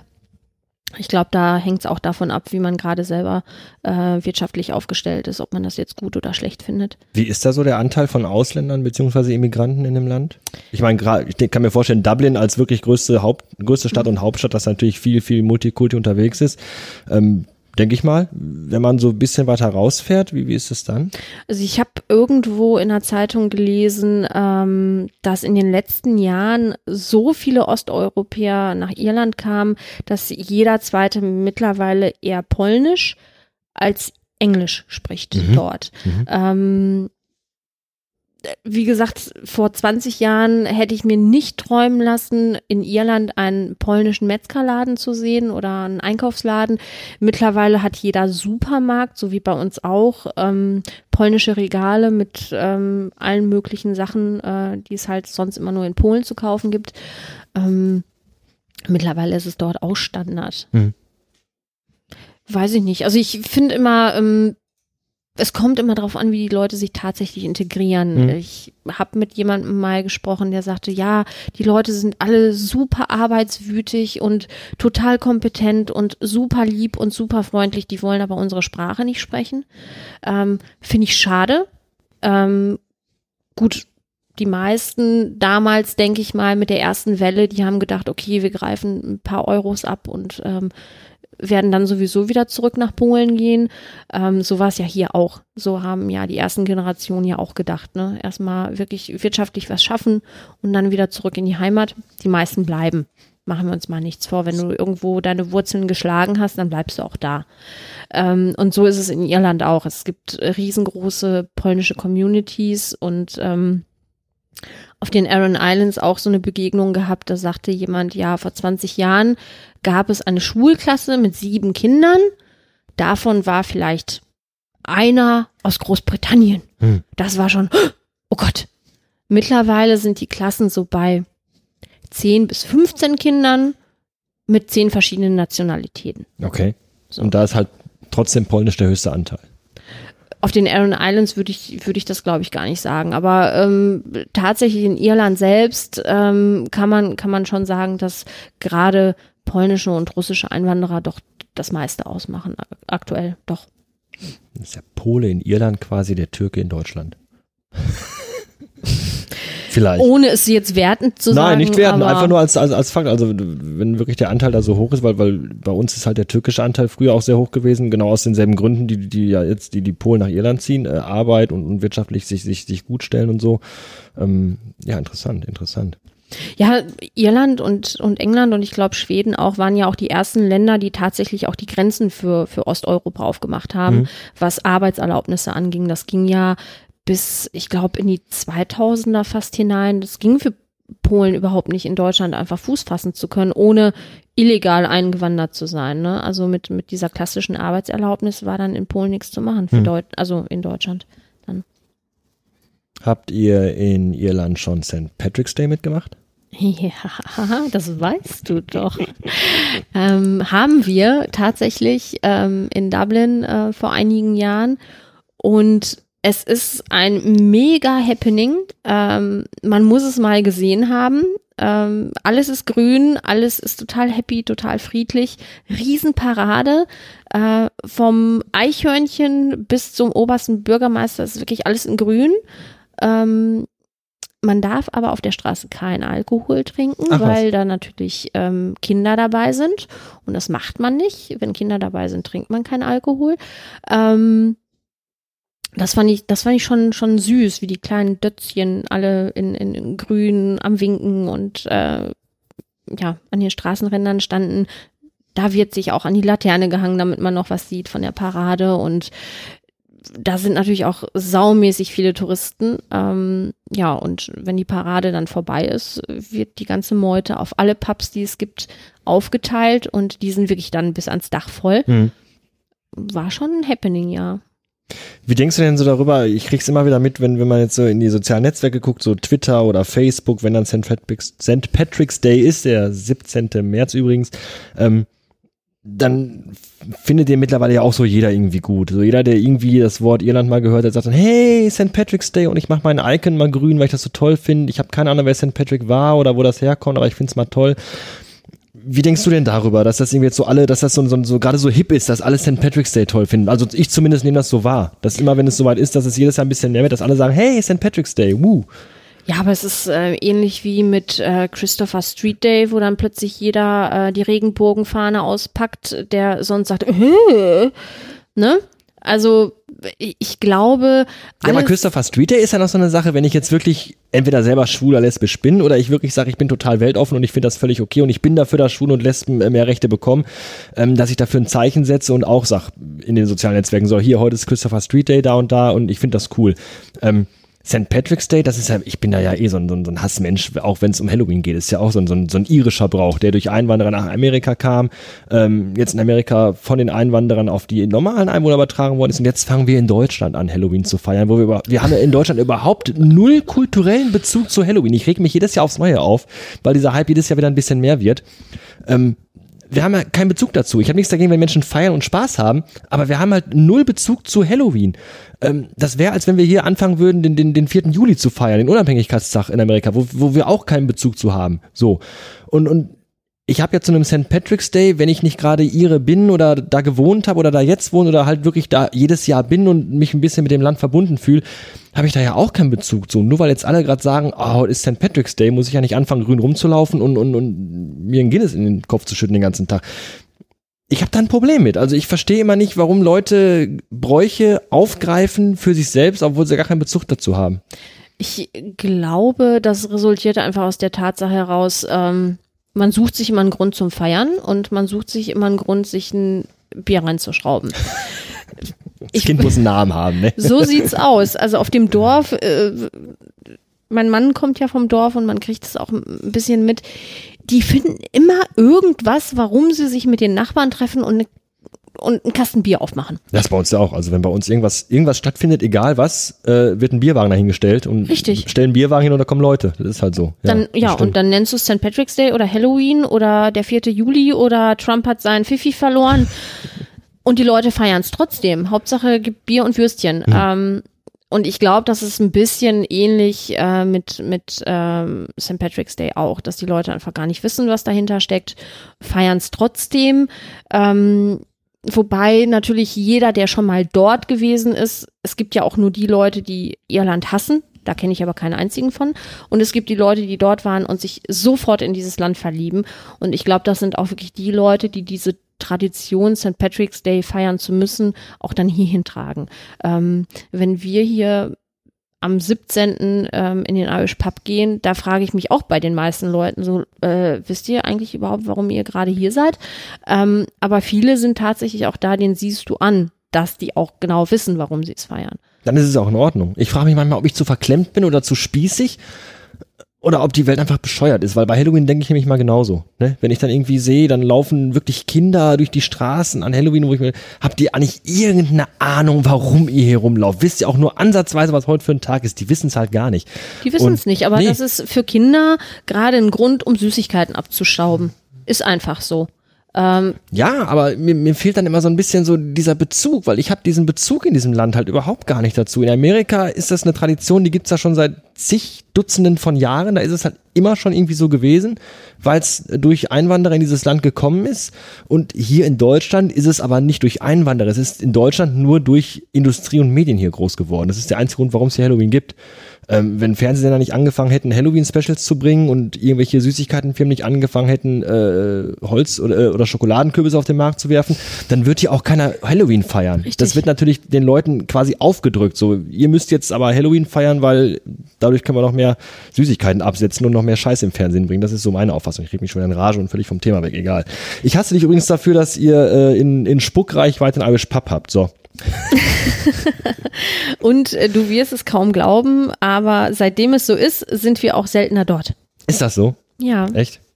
Ja, weil man irgendwie ähm, ja die Gelegenheit auch nicht mehr hat, rauszukommen, in den Pub zu gehen, sich mit Leuten zu treffen, sondern ja, man läuft dran vorbei und geht nach Hause. Hm. Also dieser Reiz, sich da jetzt wirklich nochmal hinzusetzen, der wird immer kleiner.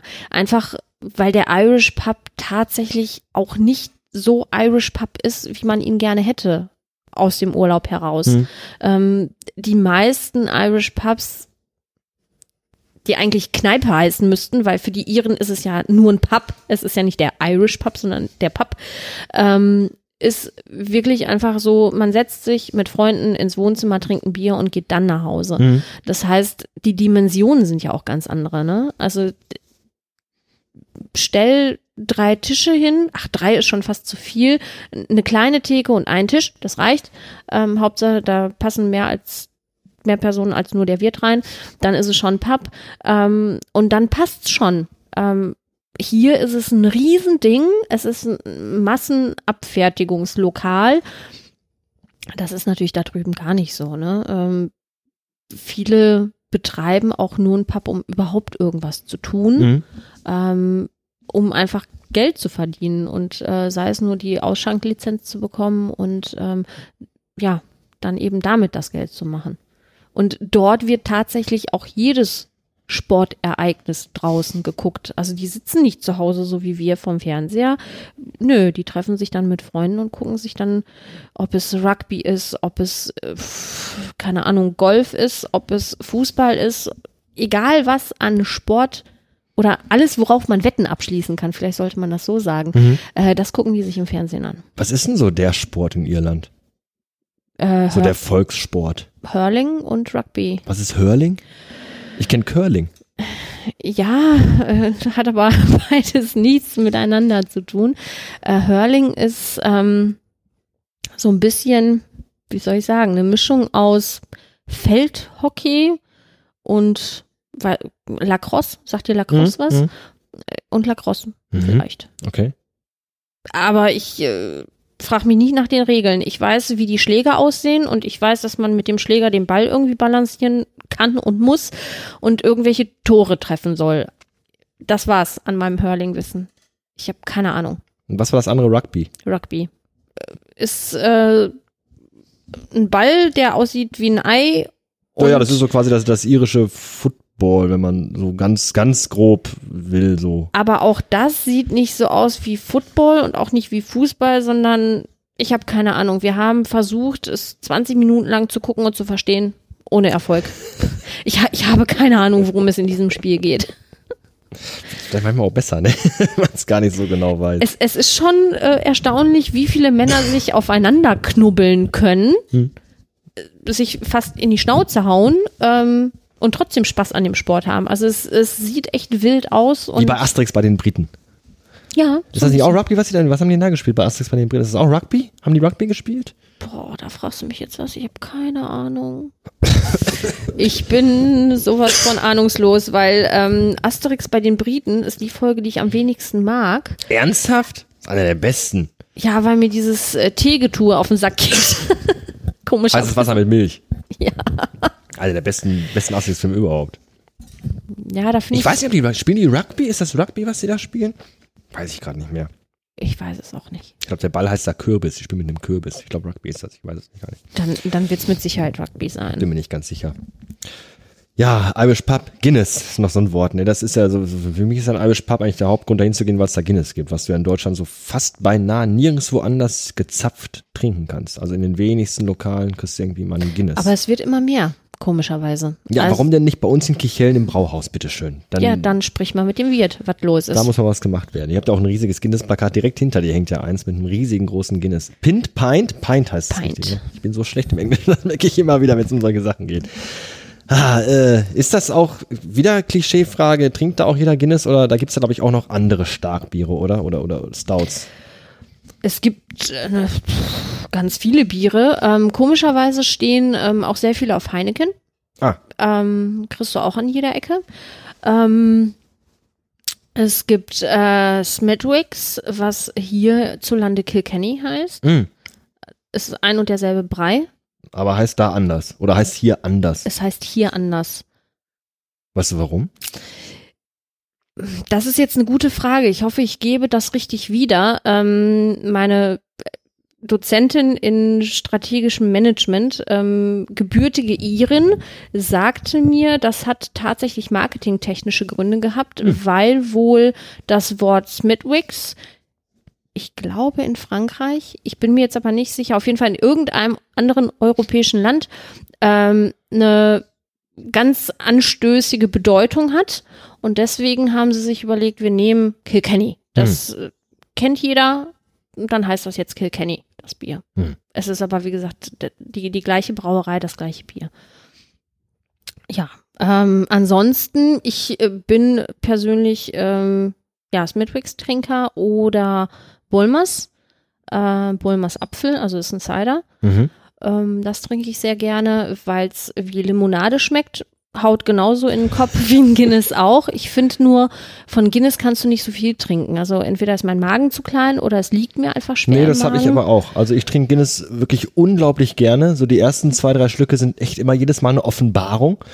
Ähm, aber so nach dem dritten, vierten Glas, ich will jetzt nicht sagen, wird mir davon übel, aber so dann, dann ist so, so ein Gefühl so, jetzt reicht's aber auch. Jetzt fängt's an, nicht mehr so gut zu schmecken. Also ich finde, die ersten zwei Gläser sind wirklich ganz toll und nach dem dritten, vierten wird's so ein bisschen anstrengend, das zu trinken, weil es einfach wirklich auch dann doch sehr herb und sehr bitter ist, was du am Anfang nicht so wahrnimmst, weil es gleichzeitig auch trotzdem sehr weiches Bier ist, finde ich. Ähm, aber nach dem dritten, vierten ist bei mir so ähnlich wie mit, mit äh, Leberkäse. Ich esse unglaublich gerne Leberkäse, aber ich kann von Leberkäse auch nur zwei Scheiben essen. Danach finde ich es einfach ekelhaft. So geht's mir mit Reibekuchen. Ja. Ich liebe Reibekuchen. Ich beiß einmal rein und dann muss ich echt brechen. Ja. Das habe ich auch. Also Leberkäse, zwei Scheiben, dann sage ich, okay, danke, die waren super lecker, aber wenn ich jetzt noch eine esse, muss ich mich wahrscheinlich übergeben. Wahrscheinlich noch direkt auf den Leberkäse, der auf dem Teller liegt. Und es ist mit Guinness bei mir ähnlich. Also ich finde Guinness super lecker, trinke es unfassbar gerne. Ähm, aber nach drei Gläsern ist dann aber auch gut. Dann, dann, dann fängt es auch an, nicht mehr so gut zu schmecken. Gut, schmecken tut's mir dann zwar immer noch, aber ich, ich merke einfach, ich bin dann satt. Also ich brauche dann auch nichts mehr essen dabei, sondern es, es, ist, es bläht einfach im Magen auf und ähm, ja, das muss man dann ja nicht haben. Das hat ja dann mit Genuss nichts mehr zu tun. Richtig, richtig. Und wenn ich mich besaufen will, trinke ich eh was anderes. Richtig. Was günstigeres. Ja, oder so, so kurze. Ähm, ich weiß nicht, ob du dir das vielleicht notiert hast in deinen äh, Notizen. Ähm, den Irish Flag. ja, da wäre ich noch drauf zu sprechen gekommen. Den hast du dir, wenn wir mal unterwegs waren, auch immer sehr gerne und oft bestellt.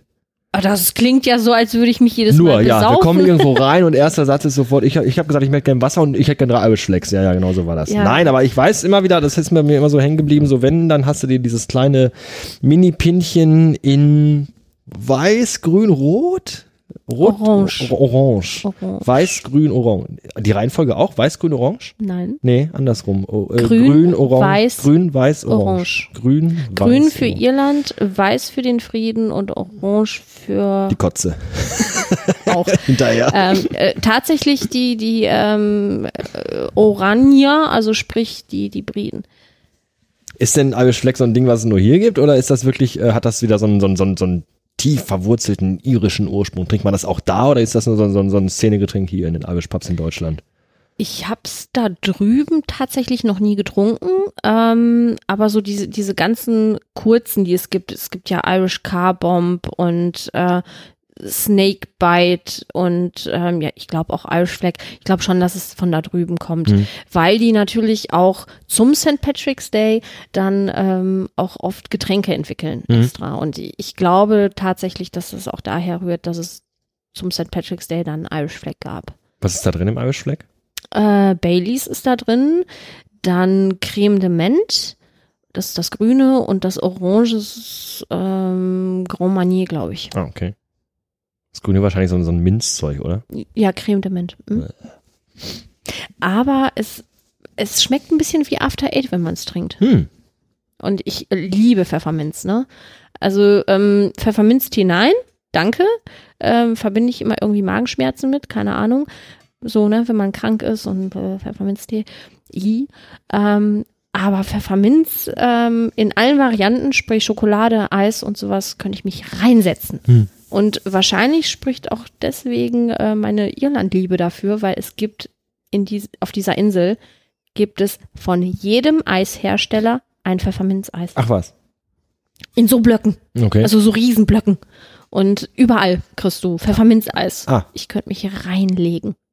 Ist das da auch dieses, diese Pfefferminzsoße? Ich weiß, das ist ein englisches Ding, aber ist das in Irland auch, dass es da zu vielen Gerichten Pfefferminzsoße gibt? Es gibt zum Lammfleisch gibt's auch Minzsoße, ja. Ich habe einmal Pfefferminzsoße probiert. Ich hatte mal vor langer, langer Zeit eine Freundin, deren Vater war Engländer und die Mutter hat dann immer einmal im Jahr, äh, gab es dann Truthahn Ich weiß gar nicht, ob es an Weihnachten war oder an einem anderen Tag, keine Ahnung, gab es dann Truthahn gefüllt und dazu gab es Pfefferminzsoße. Dann habe ich mal Pfefferminzsoße probiert und ich muss wirklich sagen, Pfefferminzsoße ist sowas, es gibt Dinge, die probierst du und dann denkst du, oh, nee, mag ich nicht. Dann gibt's Dinge, da denkst du, oh, und spuckst die wieder aus. Und dann gibt's Pfefferminzsoße, die du im Mund hast und dir instant wünscht, dass es bitte sofort wieder aus deinem Mund verschwindet und diesen Geschmack innerhalb von Bruchteilen von Sekunden nicht mehr hast und auch nie wieder schmecken muss. Das ist das ekelhafteste, was ich je im Mund hatte. Wirklich Pfefferminzsoße. So warme Soße zu warmem Fleisch und dann mit Pfefferminzgeschmack. Gut, da habe ich andere Erfahrungen Oh, gemacht. super ab. Aber ich habe es auch nicht als, als Soße gehabt, sondern ähm, es gab tatsächlich so riesige Lammkoteletts. Ähm, und dann gab es in so einem Pöttchen, ich glaube, das haben wir auch noch irgendwo im Schrank stehen, ähm, gibt so Pfefferminz.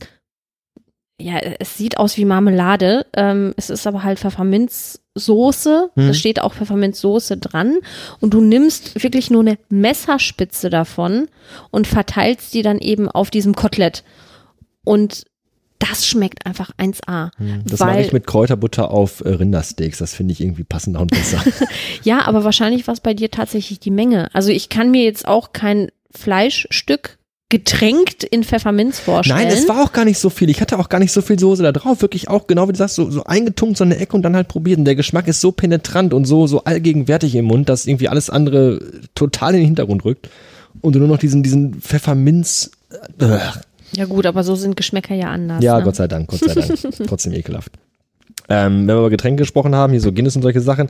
Äh, ich glaube, ein ganz wichtiges Getränkedingen Irland ist, glaube ich, auch Whisky. Äh, ja. Bist du da so ein bisschen im Thema? nee. Oder so gar nicht? Nein, überhaupt nicht. Äh, Warte mal auf eine Whisky-Tasting oder so gewesen. Ich weiß, dass Stefan äh, Also- da so ein bisschen so einen Hang zu hat. Das äh, halte ich jetzt hier im Podcast fest und ähm, Stefan wird wahrscheinlich jetzt tot umfallen, aber ich, ich habe ein Zertifikat als Whisky-Taster. Ach was. Ja, äh, ausgestellt in der Jameson Distillery. Ich bin Whisky-Taster, äh, ausgebildeter. Quatsch mit Soße. Also ich habe ein Whisky, ich habe ein Whisky-Tasting mitgemacht und ich kann schon einen rauchigen Whisky von einem milden oder einem äh, weniger milden unterscheiden, aber ich glaube, das kann auch jeder Depp. Whisky ist so gar nicht meins. Deswegen ärgert Stefan fürchterlich, dass ich dieses Zertifikat habe. Da steht mein Name drauf, es steht das Datum drauf, es steht die Distillerie drauf und er hat's nicht und ich hab's trotzdem. Jameson ist aber, Jameson ist aber auch was Bekanntes, ne?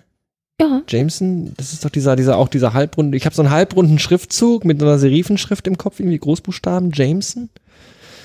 grüne Flasche, Ja, ja, ja. beiges Etikett. Ja, irgendwie sowas, ne? Ja, Ja, also die meisten kennen tatsächlich ja Paddy's Hm? und äh, Jameson. Ähm, es gibt aber unfassbar viele Whisky-Sorten ähm, in Irland, genauso wie in Schottland auch.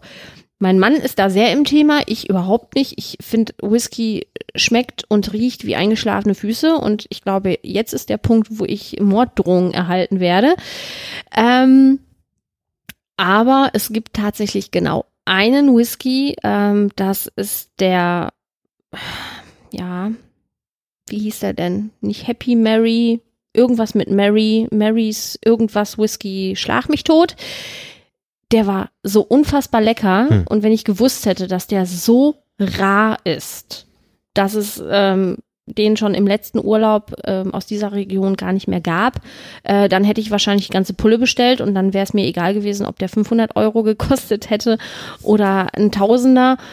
Ja, so haben wir uns dann leider nur ein Gläschen bestellt, weil Stefan ihn unbedingt trinken wollte. Ich habe probiert und fand ihn tatsächlich lecker, weil der sehr, sehr mild und sehr nach Honig geschmeckt hat und Vanille, was ich persönlich auch bei Wein immer ganz fürchterlich finde, wenn du so eine Litanei an Liste liest, was du da rausschmecken sollst. Und Schmeckt nach Rosenblatt, Honigwabe und äh, äh, Marienkäferfurz. Ja. Sowas. Und du schmeckst einfach nur nichts. Hm, würde ich jetzt so auch nicht sagen. Also ich habe bei Wein dann doch ein, vielleicht einen Hauch mehr Ahnung als bei Whisky, bei Whisky so gar nicht. Und ich finde, das ist ja auch so, wenn, wenn du Whisky-Tasting mitgemacht hast, weißt du es auch, du schützt das ja nicht nur runter. Das, das ist ja im Gaumen, du spielst mit der Zunge damit, gurgelst es hoch und runter und wiederkäust es drei, vier Mal, bis es wirklich nach gar nichts mehr schmeckt. Und in dieser Zeit nimmst du natürlich auch verschiedene Aromen wahr. Natürlich kann unsere banale, einfache, schlichte Zunge, ich bin ja auch noch Raucher dabei, ich habe ja gar keine Geschmacksknospen mehr, ähm, das nicht rausfällt. Aber klar, wenn du ein bisschen dich damit beschäftigst, dann merkst du schon, dass da unterschiedliche Aromen mit reinkommen. Vielleicht nicht, dass du das genau betiteln kannst, aber ich finde, wenn dir jemand sagt, Natürlich ist das wieder auch so, eine, so ein bisschen so eine Intention auch mit drin, aber wenn dir jemand, Suggestion, nicht Intention, Suggestion, wenn mir einer sagt, der Wein schmeckt nach Rose und nach Beere, ja, mh, mm, ja, jetzt wo du sagst, ja, stimmt, ja, aber mhm. wenn man, wenn man sich ein bisschen bemüht, dann kann man es trotzdem so ein bisschen rausfiltern. Ähm, aber wenn Stefan da so im Thema ist, vielleicht soll ich nochmal mir mal notieren, hier Podcast mit Stefan Whisky-Tasting machen. Ja, aber, aber da muss ich über Nacht bleiben. Ich wollte gerade sagen, dann aber beim Podcast bitte Whisky-Tasting auch äh, ansetzen. Und du, du, du kennst das ja, vielleicht machst du da ein Bild von. Äh, zwei Finger breit, ne? Zwei, so zwei Finger, also Richtig. die, die, die, die Pommesgabel die quasi. Pommesgabel, ja, genau. zwei Finger Bei breit. mir ist Whisky immer so ein Thema, ich finde das, das Thema Whisky finde ich unglaublich spannend und interessant. Diese verschiedenen ganz verschiedene Regionen, wo der Whisky ist ja ein bisschen so mit Wein, finde mhm. ich. Whisky auch. Verschiedene Regionen, wo der herkommt, äh, wie der zubereitet wurde, wo der destilliert wurde, im Eichenfass, im Holzfass, im, im, im Stahltank, äh, äh, keine Ahnung, in, in der Kloschüssel zu Hause auf dem Hof. Ähm, wie lange der gereift worden ist und, und diese ganzen verschiedenen Aromen, rauchig, nicht rauchig, finde ich super interessant, super spannend. Ähm, und auch wenn man dann so, dann hat man so eine Flasche, 16 äh, Jahre alt, dann gießt du den ein und dann lässt du den schwenken im Glas und probierst. Und bei mir ist es immer so, ich habe da überhaupt gar keinen Bezug, schmeckt immer scheiße. Und so das finde ich so auch. persönlich so schade. Ich würde so gerne Whisky mögen. Ich mag's auch. Weil das so ein tolles, breites, gefächertes Ding sie halt ist, wo du halt so viel auch so so ein Whisky trinken ist auch so ein bisschen so ein Erlebnis, so eine Lebenseinstellung und ich finde es unglaublich spannend und ich habe schon so so viele nicht, aber schon den einen oder anderen Whisky mir auch mal gekauft und wo dann gesagt worden ist, das ist ein ganz milder, das ist ein guter Einsteiger-Whisky und der ist nicht so rauchig, der ist schön leicht und so. Und ich finde, die schmecken alle scheiße. Ich finde das immer so schade. Aber dann kann ich dir als ich äh, hier Whisky nicht kenner, kann ich dir ein paar Tipps geben. Und zwar für die Leute, die Whisky mögen, die hören jetzt bitte weg. Ja, ähm, unbedingt, unbedingt. Jeder Whisky schmeckt im Kaffee mit einer Sahnehaube drüber. Ja. So. Dann kann ich auch Rotwein mit Cola trinken. So sieht's aus. Mit Eiswürfeln drin. Ähm, so. Oder tatsächlich, also ähm, ich habe die Erfahrung gemacht, der Jameson, weil er eben so mild ist, ähm, schmeckt unglaublich gut mit Cranberry-Saft gemischt oder mit Ginger Ale. Hm. Cranberry-Saft und ich sind nämlich auch keine Freunde. Aber an besagten St. Patrick's Day in Dublin war es so, wir wollten unbedingt, natürlich, wir waren nur drei Tage vor Ort, eine Destillerieführung machen. Also wir heißt in diesem Fall Stefan, wie das halt bei Eheleuten so ist. Wir machen und du machst. Ähm, und wir der, müssen mal wieder streichen. So sieht's aus. Und der einzige Termin, der noch passte, war tatsächlich vor der Parade morgens um 10. So, das heißt, wir waren mit vollen Bäuchen nach dem Frühstück ab zur Destillerie. Wir machen jetzt diese doofe Führung. Also, das war jetzt so mein Gedankengang. Stefan hat sich gefreut wie Bolle. Ja, ab durch die Destillerie, sich da alles erklären lassen, war auch total interessant, auch wenn ich kein Whisky-Trinker bin. Und am Ende bekommst du dann eine Auswahl kredenzt und du musst dich für ein Glas entscheiden. Und da stand jetzt der Jameson pur und ich dachte so, ja, Halleluja, ich hier äh, fast nichts gegessen an dem Tag, trinke ich nicht. Mit Cola, ja, nee, kriege ich Magenschmerzen von. Mache ich auch nicht. Ja, und dann stand eben das letzte Glas mit Cranberry-Saft. Und ich dachte mir so, fuck, was machst du hier eigentlich? Weil ich mag Cranberries nicht unbedingt. Ich finde, Cranberries haben so einen bitteren Nachgeschmack mhm, manchmal. Mhm. Und ich stehe überhaupt nicht auf Sachen, die bitter nach irgendwie die, die Zunge runtergehen. Also ich, ich mag auch kein Gin Tonic oder Tonic oder Schweppes oder was weiß ich. Nein. Ist mir alles zu bitter, ja. mag ich nicht. Ich denke, na super, was machst du denn jetzt? Pest, Cholera oder Tod umfallen? Und habe mich dann für Cranberry-Saft entschieden und dachte so, hm, Whisky magst du nicht, Cranberry-Saft magst du nicht. Kann ja schlimmer nicht mehr kommen. Ich das Glas angesetzt, getrunken und dachte so, äh, Moment mal, das schmeckt. Das schmeckt sogar richtig gut. So, wo, wo kann ich noch einen haben? Und äh, dann habe ich mir tatsächlich dann äh, das zweite Probierglas dann nochmal geschnappt und hatte dann an dem Morgen schön zwei Whiskygläser auf fast leeren Magen. Kurz vor der Parade, ich war glücklich. es schmeckt wirklich gut. Und, ja, aber ist doch äh, cool, ne? Schmeckt nicht und schmeckt nicht, ergibt schmeckt. Ne? So wie Minus und Minus ja Plus ergibt, also ist da so eine Mathematik mit drin. Müsst ihr mir vielleicht mal merken. Was mag ich denn noch nicht? Wenn ich kein Whisky mag, was kann ich denn noch da reinstellen, was ich nicht mag? Ich mag eigentlich auch keine bitteren Sachen. Ich bin auch kein Schweppes-Fan und solche Sachen. Ja, deswegen, also das, das war für mich wirklich eine Offenbarung. Hm. Auch mit Ginger Ale ähm, war es auch echt gut, wobei mir tatsächlich das mit Cranberry-Saft doch noch besser schmeckt. Hm. Interessant, faszinierend. Ja, dann werde ich werde mir das mal notieren, dass ich mit Stefan mich mal hinsetze und ähm, wir mal zusammen was machen. Mit, mit, mit, aber dann schlafe ich hier auf der Couch oder äh, unterm Tisch direkt wahrscheinlich. Wenn ich mit den drei Gläser probiert habe, dann ist wahrscheinlich der, der Podcast schnell zu Ende.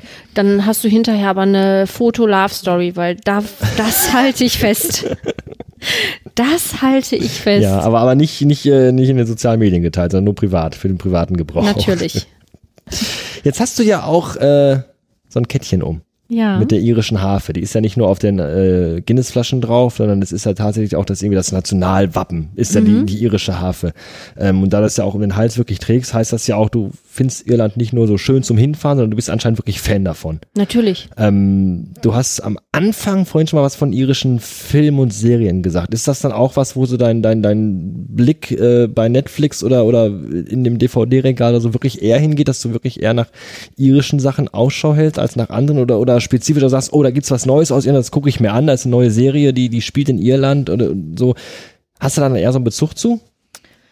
Ich gucke natürlich ähm, aufgrund der Sprache allein schon, weil man lernt ja eine Sprache auch nur, ähm, wenn man sie benutzt, ob jetzt durch äh, Zuhören oder selber sprechen. Ähm, Versuche ich schon, die Filme natürlich im Original zu gucken. Irische Serien, ja, davon gibt's leider nicht so viele. Ähm, immer wenn ich im Urlaub bin, gucke ich natürlich die Fernsehzeitung durch, so was läuft hier gerade, weil die Erfahrung doch gezeigt hat, das, was in Irland aktuell läuft, kommt bei uns erst ein Jahr später. Mhm. Oder ähm, ich bin kein, kein Sky-Besitzer, dementsprechend ähm, muss ich dann ein bisschen länger warten auf die meisten Sachen. Und wenn ich im Urlaub bin, kriege ich natürlich alles ungefiltert neu mit und freue mich dann, äh, wenn ich Neuentdeckungen gemacht habe. Die meisten Serien, die dort drüben gezeigt werden, sind natürlich auch viele, die aus Großbritannien kommen, die auch in Großbritannien gedreht werden. Ähm, Vikings ist zum Beispiel komplett, ähm, zumindest die erste Staffel in, in Irland gedreht worden, wo ich auch selber Urlaub gemacht habe. Und das war natürlich ein Highlight, ne? Einfach die Orte zu sehen, wo man auch selber gestanden hat und ähm, sich dann denkt, ach, guck mal, hm, da war ich. Das ist natürlich schön. Ähm, mich interessiert natürlich auch kulturell bedingt ähm, irische Geschichte. Das heißt, ähm, auch da bekomme ich das ein oder andere natürlich mit und finde es auch spannend, diese ganze Nordirland-Geschichte, die Entwicklung, warum hassen sich die Leute da so? Ähm, ist es wirklich religionsbedingt? Ist es ähm, wirtschaftlich bedingt? geschichtlich einfach nur bedingt oder können die nicht anders und warum können die damit vor allen Dingen nicht aufhören?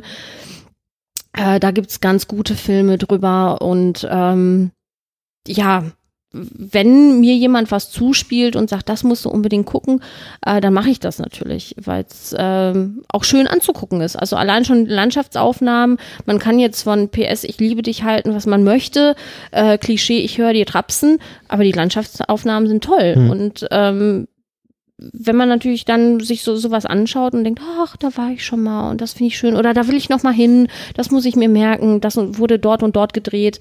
Ähm, klar, natürlich. Also wenn ihr Tipps habt, bitte. In die Kommentare. Habe ich überhaupt welche? Ich weiß gar nicht. Und wenn, dann hast du jetzt welche, weil meine Liste geht langsam zu Ende und ich habe keinen Nachschub. Ansonsten äh, immer an mich, ich reiche das dann auch sehr gerne weiter. Ja. Ähm, Orte, was, was für Orte würdest du jetzt so sagen, waren so in den letzten Jahren dann eurer Urlaube so, so die Highlights, wo du wirklich sagst, ähm, das ist jetzt nicht das Allertypischste gewesen, das war mal ein bisschen was Ausgefallenes. Äh, da würde ich gerne noch mal hin oder das würde ich jedem empfehlen, da mal hinzufahren. Und, und, und was würdest du sagen, sind die Dinge, wo du auf jeden Fall noch mal hin möchtest? Was hast du noch nicht gesehen? Was fehlt dir noch? Ich äh, glaube, dass das jeder mit Sicherheit anders empfinden wird. Also ähm, die meisten sagen natürlich, ah, ich möchte natürlich an die Cliffs of Moher. Ähm, ja, ich war dort, ich war zum hundertsten Mal dort. Die sind schön, aber da muss ich nicht noch mal hin. Mhm. Ähm, ich persönlich genieße eher die Orte, wo vielleicht nicht so die Touristen hinkommen. Mhm. Also wo ja, der, der Milchmann noch den Bäcker trifft, äh, wo die sich wirklich irgendwo an der Straßenecke am, am, äh, am kleinen Bach an der Brücke irgendwie unterhalten, weil die sich schon seit Jahren kennen und ähm, man sich irgendwo an die Ecke setzen kann, einen Kaffee trinken kann und, und den Leuten einfach beim Leben zugucken kann. Das sind so Orte, die ich genieße. Ansonsten, was sehr empfehlenswert ist, weil es für mich auch eine ganz, ganz skurrile Erfahrung war, ähm, war das Kuppelgrab in Newgrange. Mhm. Ähm, das ist ja eine Aufschichtung von Steinen mit ähm, ja, Höhlenmalereien, die keiner deuten kann bis heute. Die Dinger sind älter als die Pyramiden. Mhm. Ähm, die Steine sind nur aufgeschichtet, wie gesagt, also kein Mörtel, gar nichts da drumherum, was zusammenhalten kann. Und trotzdem hat es wirklich Jahrtausende überlebt und keiner weiß, wozu es eigentlich da war und was es da soll. Und dann zur Sommer- und Wintersonnenwende gibt es einen Augenblick, wo wirklich diese komplette Höhle, die unter der Erde ist, so hell ist, dass es schon fast in den Augen wehtut, aber wirklich auch nur für vier Sekunden. Hm. Und sonst ist es da arschdunkel. Und da fragt man sich, warum macht man sowas? Was war es denn früher? Und ähm, also das, das war schon, schon skurril, sowas zu sehen. Aber ansonsten, ja gut, Dublin ist eine Großstadt wie jeder andere auch. Ist natürlich sehenswert. Die Dubliner mögen es mir verzeihen. Ähm, sollte man gesehen haben, auch die Tempelbar sollte man gesehen haben. Aber ob ich jetzt nach weiß ich nicht, nach Köln fahre, die auch eine große Stadt und eine alte Stadt ist, oder nach Dublin. Also für mich macht das keinen Unterschied. Mhm. Ähm, ich genieße wirklich lieber so, so diese ganz kleinen Örtchen, wo fünf Leute wohnen und jeder jeden kennt und man noch den Fuchs irgendwie mit Namen begrüßt. Das finde ich viel, viel schöner.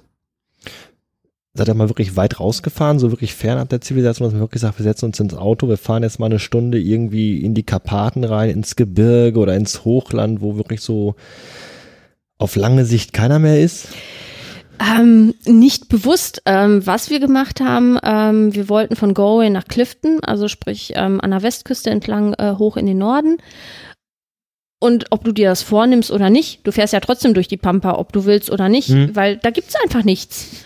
Und ähm, gerade nach Clifton raus ähm, fährst du ellenlange durch ähm, Torflandschaften, wo noch Torf abgebaut wird. Und da waren wir, glaube ich, eine Stunde unterwegs und haben die einzigen Lebewesen, die wir gesehen haben, das waren Schafe. Hm. Und da, sonst keiner. Also kein Auto, kein Mensch, kein Fuchs, kein nix. Dementsprechend auch wahrscheinlich die Straße dann da, oder? Ja, die sind sehr spannend. Nicht so, nicht so durchasphaltiert, durchgehende weiße Linie in der Mitte, wie man das hier wahrscheinlich so kennt, wenn man so wirklich weit rausfährt. Also ich glaube, die meisten Straßen sind durch Zufall entstanden und weil es gerade nicht anders ging. Also, ja, du lachst es. So in den Boden so. reingefahren mit der Zeit quasi. Ja, oder einfach mal ein bisschen Asphalt geradeaus reingekippt hm, hm. in die Natur. Also da, da, fährst du wirklich Hügel rauf, Hügel runter und äh, du kannst teilweise nicht, nicht sehen, was 20 Meter vor dir ist, hm. weil es eben so steil hochgeht und dann steil wieder runter. Die sind sehr schmal, die Straßen und ähm, an den Küsten ist es teilweise so, dass das Dünengras natürlich so in die Straße reinragt, dass du auch nichts mehr sehen kannst. Mhm. Das heißt, man fährt da auch ja unweigerlich sowieso als Tourist vorsichtiger, aber die Einheimischen, die rasen zwar, aber wenn sie sehen, oh, Tourist, dann fahren die natürlich auch vorsichtig. Hm. Die meisten zumindest. Könntest du dir vorstellen, da zu leben? Ja. So eine schnelle Antwort? Ja, ja, ähm, einfach, ich, ich, weiß, es klingt Banane, weil ähm, jeder Auswanderer wird sagen, ja, da musst du dir Gedanken machen und dies und jenes und bla und blub. Natürlich, man wandert ja nicht aus, ohne sich vorher Gedanken drüber zu machen. Doch, das machen ganz viele. Schalt mal den Fernsehen damit Ja, sowas gucke ich nicht.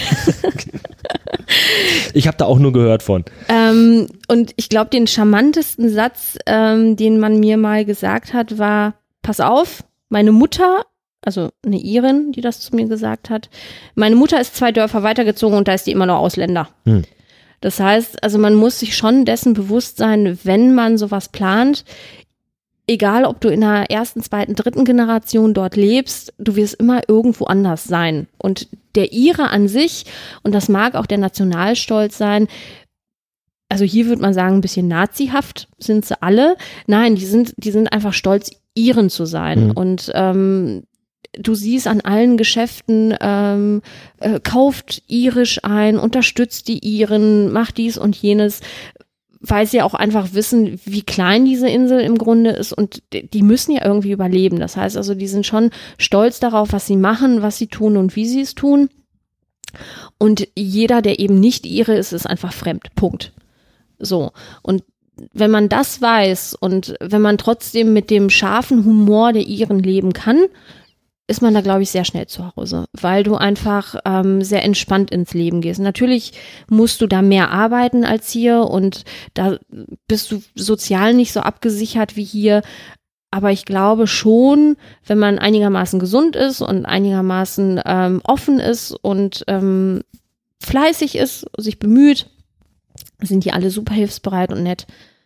Also ähm, warum soll man da nicht auswandern wollen? Super Natur, ja, du wohnst quasi dort, wo andere Urlaub machen. Ähm, und, und ich, ich glaube, man hätte einfach vielleicht andere Sorgen als hier. Also ich glaube nicht, dass man da sorgenlos einfach so leben kann. Ähm, ich glaube schon, dass jeder irgendwie, das liegt auch in der Natur des Menschen, dass man sich immer irgendwas madig redet. Aber ähm, ich glaube, du hast auch andere Sorgen. Also ich glaube, du machst dir eher um, um die wesentlichen Dinge des Lebens Sorgen, als um ja, fahre ich heute das Auto oder fahre ich das Auto oder ziehe ich jetzt den Prada-Mantel an oder vielleicht auch was anderes. Ja, so sind die Iren einfach nicht. Wohin würdest du dich denn da ziehen und, und, und wie würdest du dann deinen Lebensunterhalt verdienen? Und das sind zwei gute Fragen.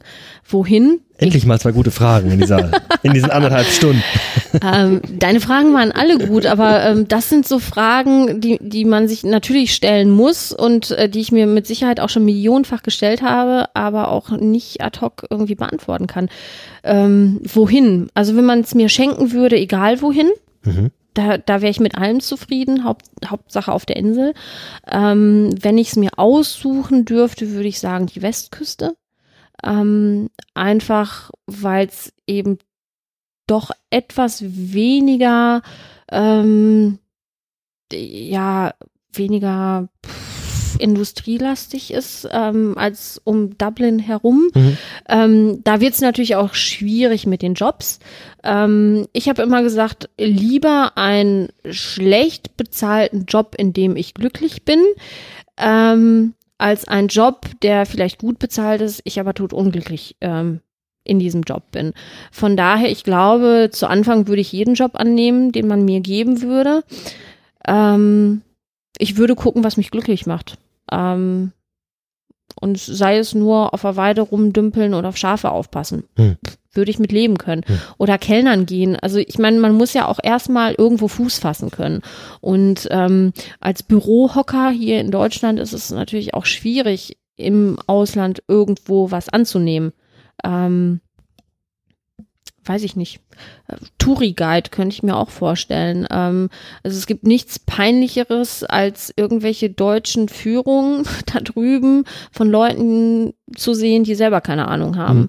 Ähm, wir machen es aus Prinzip so, wir gehen schon gar nicht dahin, wo es äh, deutsche Führungen gibt, sondern wir nehmen immer die englischen mit selbst wenn du nur die Hälfte verstehst, aber das ist deutlich lustiger, ja, als, als tatsächlich die, die deutschen Führungen, weil die auch immer so nach Knochen trocken klingen hm. irgendwie, ne? Und dann hat der und der im Jahre so und so das und das gebaut und den und so. Wie diese typischen Städte-Bustouren, ne, wo alle da drin sitzen, die ganzen Rentner und vorne steht einer mit seinem Mikrofon mit so, mit so einem Taschentuch drüber und redet eine Stunde lang monoton seinen Text ab, Richtig. den er jeden Tag dreimal aufsagt. Ja, und, und der Ire findet immer irgendwas, worüber er lachen kann. Und ich, ich glaube, das ist tatsächlich das, was, was ähm, auch das Land ähm, so reizvoll macht. Also es gibt nichts, worüber man nicht lachen könnte. Hm. Und das fehlt hier, finde ich. Also du stehst an einer Supermarktkasse, die ist ellenlang und du denkst dir, boah, fuck, ich habe nur noch zehn Minuten. Und trotzdem, du kommst irgendwie mit dem Vordermann und Hintermann und der neben dir irgendwie ins Gespräch und dann sind die zehn Minuten auch schon völlig egal. Und hier hörst du nur Gebrumme und Gemeckere von vorne, von hinten, von der Seite und dann geht's dann wieder vorwärts. Das ist typisch deutsch. Die durchgehende Nörgelei und dieses durchgehende Unzufriedensein mit genau. alles und jedem. Ja. Und das hast du da drüben nicht. Und deswegen wäre es mir eigentlich egal, was für einen Job ich da drüben machen würde, weil ich mit Sicherheit bei allem Spaß hätte. Hm. Okay. Martha Bosse aus Irland. Ah, schön wär's, schön wär's. Schönen Dank für deine Zeit. Vielen lieben Dank, dass ich dabei sein durfte. Mir hat's Spaß gemacht.